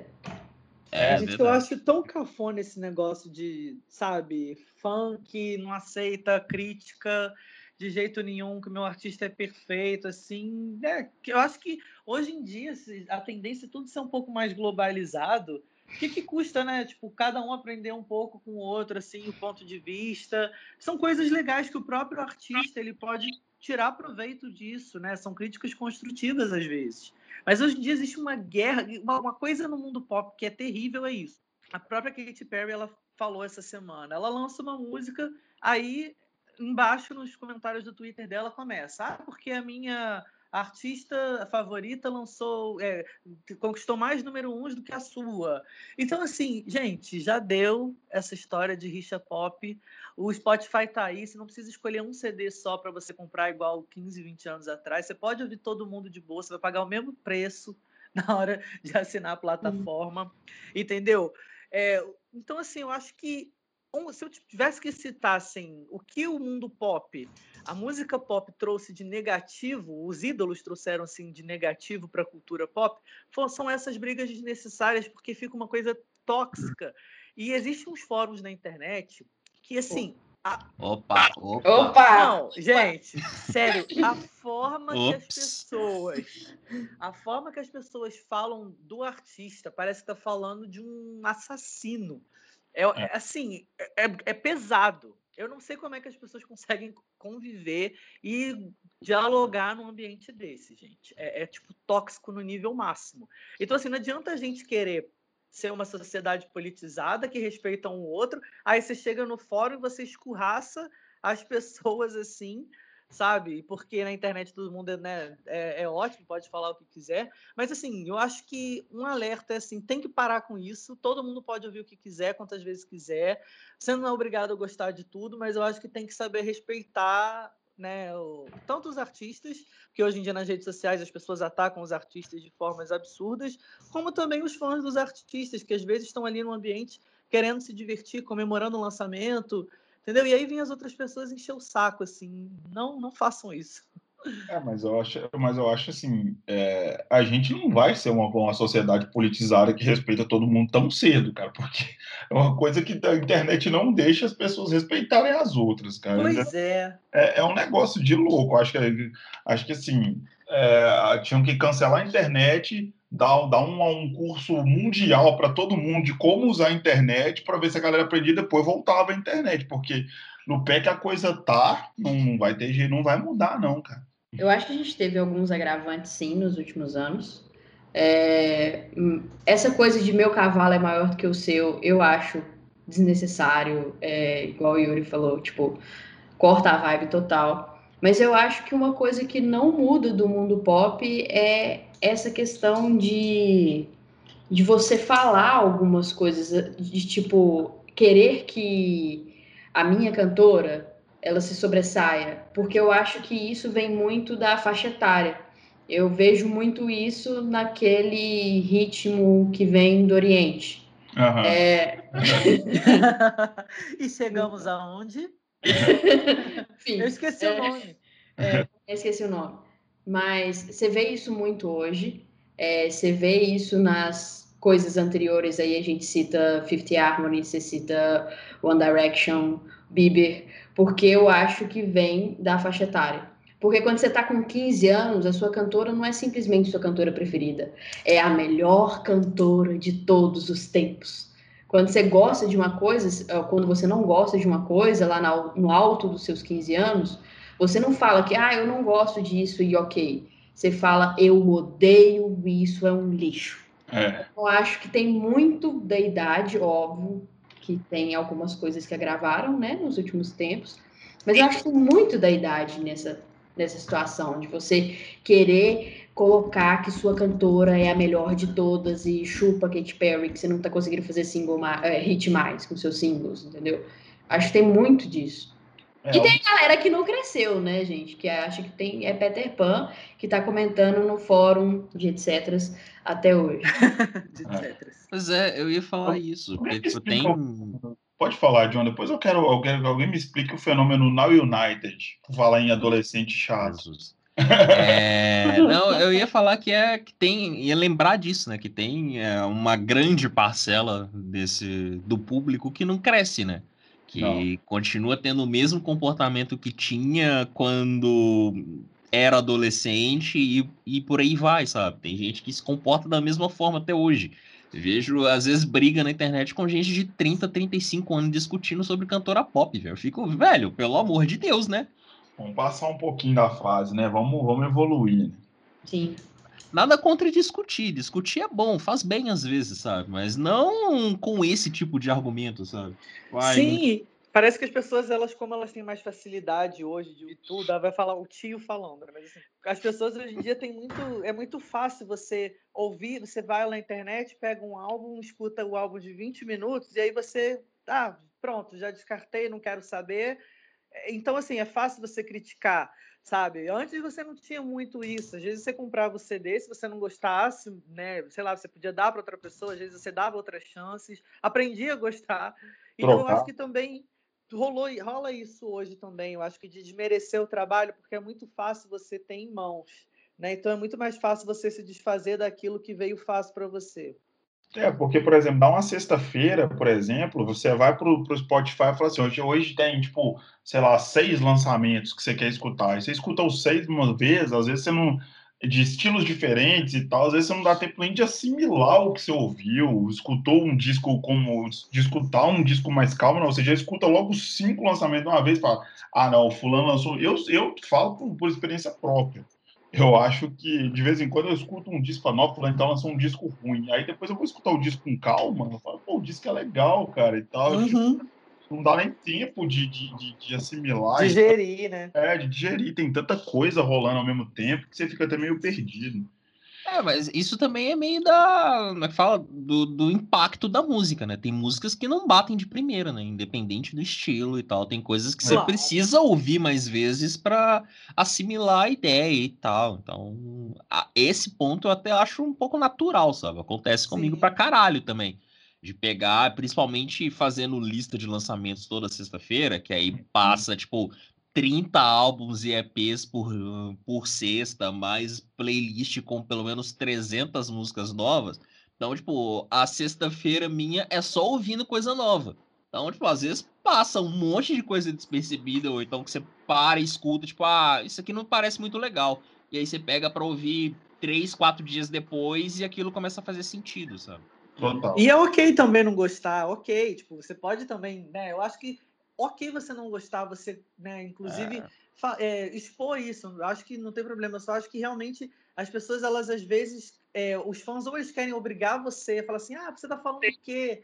Da- sabe que não gostou é porque você não tem gosto, sabe? É, é uma, é uma coisa, é, é tudo muito extremo, entendeu? É uma coisa muito, sabe? Enfim, é, é louco. O problema não é você não gostar, o problema é como você expõe isso pros outros. É. Exatamente. O problema não é você não gostar, é você ser sem educação, velho. Você ser escroto. Esse é que é o problema. É, por exemplo, É. eu, eu não gosto de várias coisas, mas nem por isso eu fico falando mal gratuitamente, sabe? Não fico Não, aqui é, falando mal do Maroon 5, por exemplo, sabe? Opa! É que, tipo, Ou Opa! chamando, ou É. chamando o Adam Levine de Marcos Pasquim da música. Não. Eu não faço isso, sabe? Não fazemos isso, mas. É, Não fazemos, não fazemos. vejo muito, gente, de fã de música pop chega assim. Ih, fulano lançou o álbum, nossa, desgraçada. Tipo, gente, que isso? Aquela tipeza, né, cara? que isso? Ela só lançou um disco, Por né? quê?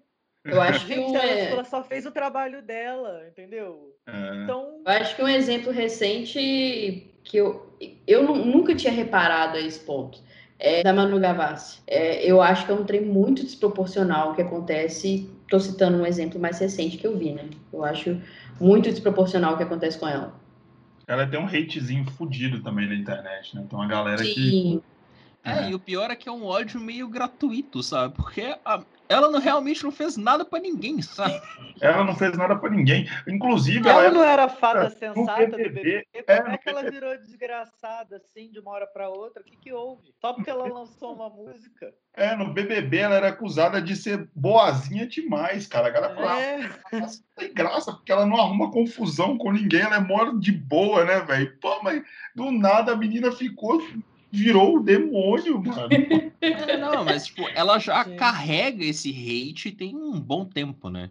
É, Desde, o- desde o começo lá dos anos 10, lá, desde. Como é que é o nome das músicas que eu esqueci Planos agora? Eu sou Garoto Isso, Errado. Garoto Errado, Planos Impossíveis. Pô, que tipo de fã é esse que esquece o nome dos hits?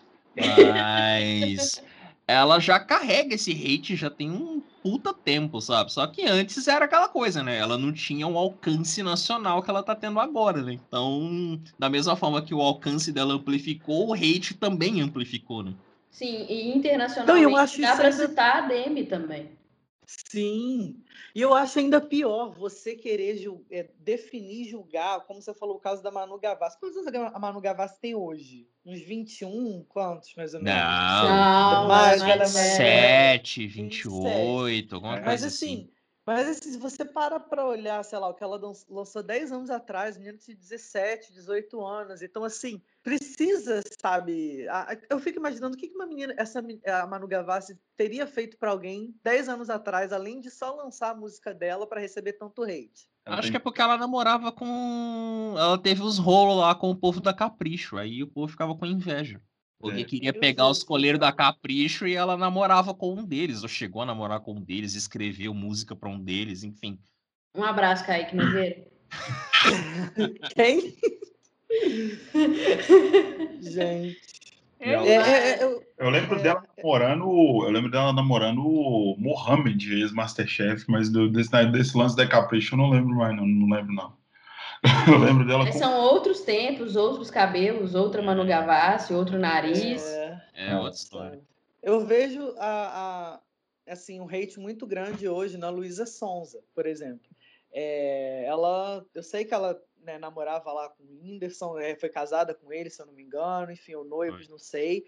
E só que beleza, ela seguiu, né? O baile acabou, ela começou a namorar aí com o Vitão, lançou as músicas, mas assim, as pessoas estão levando é, essa. Eu acho que a mágoa né, da frustração do casal perfeito que elas tinham, Luísa e o Whindersson, para cima dela e estão jogando um hate. Então, assim, é, jogam um hate porque ela tá lançando um trabalho, aí começam a falar tipo, sabe, como se ela não tivesse talento nenhum para para desenvolver o trabalho dela, porque ela era a, a, mulher do Whindersson, que pode ter ajudado ela a impulsionar a carreira. Cara, é, eu acho também isso muito errado, sabe? Eu acho que se você consegue entregar um trabalho é, que não é fácil, principalmente no Brasil, assim, você entregar um trabalho é, que às vezes você consiga cativar as pessoas, né? É, eu acho que assim, você tem direito de gostar ou não, mas eu acho que o respeito, sabe, na música pop, ele, ele tem em qualquer música, assim. Eu não sei se, se na galera do rock costuma ter esse tipo de treta. Eu acho que a galera já é mais velha para criar uma briga, uma rivalidade. Eu não sei dizer isso. Depende. Mas assim, eu acho que dá Ah, tá. ruim. Aham, depende muito, não? Jura? Você vê cada absurdo aí. E lá tem Por uma. favor, cite uma rivalidade rock. É que? Guns N' Roses versus Nirvana? Não sei, gente. Me, me ajuda. Sim, é, você já citou uma. É. É, Guns e Nirvana era rixa. Do, do Axel, no- ó, do, do Kurt não gostar do Axel por causa das atitudes e tudo mais, e isso foi, foi me fala, transferido para os fãs. Até hoje ainda tem umas tretinhas de gente, ah, mas você gosta do Guns e tal, sendo fã de Nirvana, sabe? É, aqui no Brasil dá para lembrar toda a fase emo de Fresno, NX0 e tanto que Charlie eles foram com- é, que eles foram É porque eu já, ve- eu já né? vejo o Fred. Eu, engraçado, eu vejo o Fred e NX0 já com uma coisa pop. Por isso que eu já imagino a treta comum. Ah, não é tal, mas tipo, acho que a treta deles foi muito com, com o lado rock, né? Com o rock nacional, Ah, né? é. E tipo, ai, nossa, tá, tá matando o rock. O rock não é mais como antigamente, não sei o que e tal, sabe? Como é que é o nome gente, daquele galera- projeto que teve na MTV, que era cinco bandas? Rock Go? Não, não. Era um projeto que teve com Fresno, NX0, é, tudo no mesmo CD. Vocês lembram disso? Não, eu lembro do CD da Coca-Cola. Que tinha. Você lembra do CD? Eu lembro dos CDzinhos da O Badawi cantando bola de sabão. Com a Cláudia Leite. Eu lembro disso. que ele não queria falar que pirou meu coração como feito bola de sabão. Grandes polêmica. momentos da música nacional. Velho, pô, olha onde a gente foi parar, mano. É, eu fui mencionar as tretas, mas é porque realmente eu, eu não consegui entender qual a lógica de você desmerecer tanto um artista porque você não gosta do trabalho dele. Não é mais fácil não ouvir? Sim, Sim, mas eu preciso de ficar incomodando o coleguinha que tá querendo ouvir. exatamente. E assim, eu, e eu preciso ouvir pra falar mal, entende? Então, assim, eu- É. eu, real não entendo. Você tá ajudando um artista de uma certa forma, sabe? Sim, é o caso da Luísa Sonza. Teve um, aí um clipe que todo mundo falou mal, mas estava com milhões de visualizações. E, É. e ela até falou, gente, olha só. é, eu acho que até ela brincou no Twitter, ó, galera, vocês querem falar mal, beleza, mas entra lá no, no rapidinho aqui no link, assiste aqui para vocês me falarem, sabe? Difícil demais. Vou- Sim. Ouça o que eu digo. Galera, a gente já tá com quase duas horas de gravação. A gente precisa já ir caminhando para umas considerações finais, apesar que o papo tá bom e se deixar a gente fala a madrugada inteira. né? Verdade. Madrucast. Sim. Eu, eu não tenho muito mais a acrescentar, mas eu queria citar uma menina que a gente passou. A gente não falou de muita gente, mas eu- uma que eu queria falar muito e a gente não chegou a falar é da Lorde, cara. Quando a gente estava falando de dessas- da- das meninas diferentes, né? Da, da Billie Eilish, não sei o que, não sei o que. Eu queria citar a Lorde e acabei deixando passar batido, porque graças ao John, inclusive, John, muito obrigado. É nada. eu, eu fui ouvir o Pure Heroine, que é o primeiro disco dela, ouvi com atenção e eu fiquei apaixonado com, com, com o disco dela, de verdade, assim. É um disco que não saiu da minha playlist mais. O Melodrama também eu gosto bastante e tal, mas o primeiro disco dela eu acho sensacional e, tipo assim, sei lá, ela é, é a prova de que ela já seria muito mais do que Royals, assim, desde o início da carreira dela. Eu gosto muito, muito, muito dela, então queria deixar minha, minha menção a, a Lorde aqui, porque eu não podia deixar passar batido. Vocês gostam dela também? Gosto muito, acho ela incrível. Acho ela incrível, velho. Muito eu respeito muito o trabalho dela, apesar de não consumir tanto. Eu consumo mais os singles, mas ela é fantástica mesmo. Muito boa, muito boa. Agora, Lorde Rainha, o resto nadinha. Né? Agora um álbum que ninguém falou, na verdade ninguém citou o nome dele. E eu tinha escrito aqui na beiradinha do papel. Future Sex Love Songs, do Justin Timberlake. Sensacional. Pra, pra mim foi tipo assim, o primeiro álbum que eu comprei com meu dinheiro. Tipo, uau! E ele é absurdo de bom também. Ele é muito incrível esse álbum, muito incrível. Eu acho que de tudo que a gente comentou hoje aqui, é, só tinha uma observação a mais de tudo que a gente citou, é que de hits né, do pop, eu gosto muito né, é, da Mariah Carey, e por incrível que pareça, é, o que eu queria mencionar é o fato curioso do stream, né, é, trazer de volta hits que, vamos dizer, hits injustiçados, assim, aqueles hits que eram para ter poderiam ter feito muito mais sucesso antes, mas, enfim, por algum, algumas coisas de logística ou marketing não deram certo. E ela, a Mariah teve o 19 número, número um da carreira dela com uma música natalina, sabe? Que foi lançada vinte e tantos anos atrás. A, a, a Lisa, eu não sei se fala Lisa ou se fala Liza, perdão.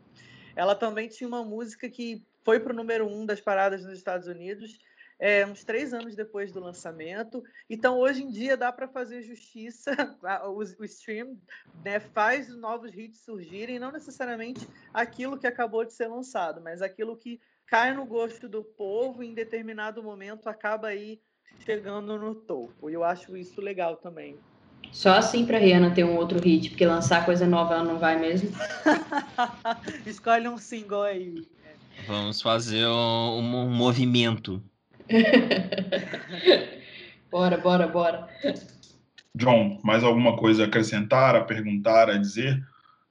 Cara, sinceramente não. Eu acho que, na verdade, a gente falou de tanta coisa aqui, né? A gente começou falando de hits, foi parar em sertanejo universitário, um, citamos indie country quase, né? O, o novo nome, né? O rebranding do sertanejo. Então, é. tipo, acho que a gente falou de tanta coisa aqui que acho que é até é difícil achar algo mais para citar. Acho que algo mais para citar precisa de mais uma hora de programa. Exatamente, essa, essa é a questão. E você que lute para editar depois. É, Olha, John, ficou tão bom que eu acho que não precisa nem editar, só senta a vinheta aí no início. É, finaliza, só tá tacar a vinheta mesmo, é isso. fazer os cortes, tá, tá de boa. Por que choras, Nerdcast? Gente, muito obrigado.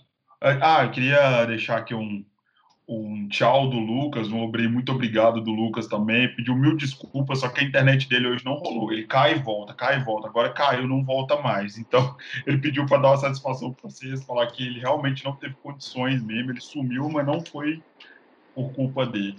Então, Lucas despencou. E eu queria agradecer a vocês a presença. Muito obrigado mesmo. Espero que seja a primeira de várias participações de vocês aqui, porque agora a gente está com essa de gravar mais com convidados e tal, principalmente com, quando é enquanto a gente está gravando online, porque é mais divertido, o papo flui mais. A gente gosta de gravar só nós três também, igual no início, mas quando tem convidado fica fica fluido. Obrigadão mesmo, gente. Estamos eu agradeço. Só chamar. Ô, John, obrigado também. Oh, cara, agradeço, cara. É muito, é muito bom gravar esse podcast. Espero que vocês me chamem mais vezes. Outra vez você pode estar aqui falando. ah, eu vou tentar, vou anotar aqui na agenda. Demorou, gente. Então é isso. Acho que encerramos aqui. Um beijo, um abraço e tchau. Você ouviu? Ouça o que eu digo.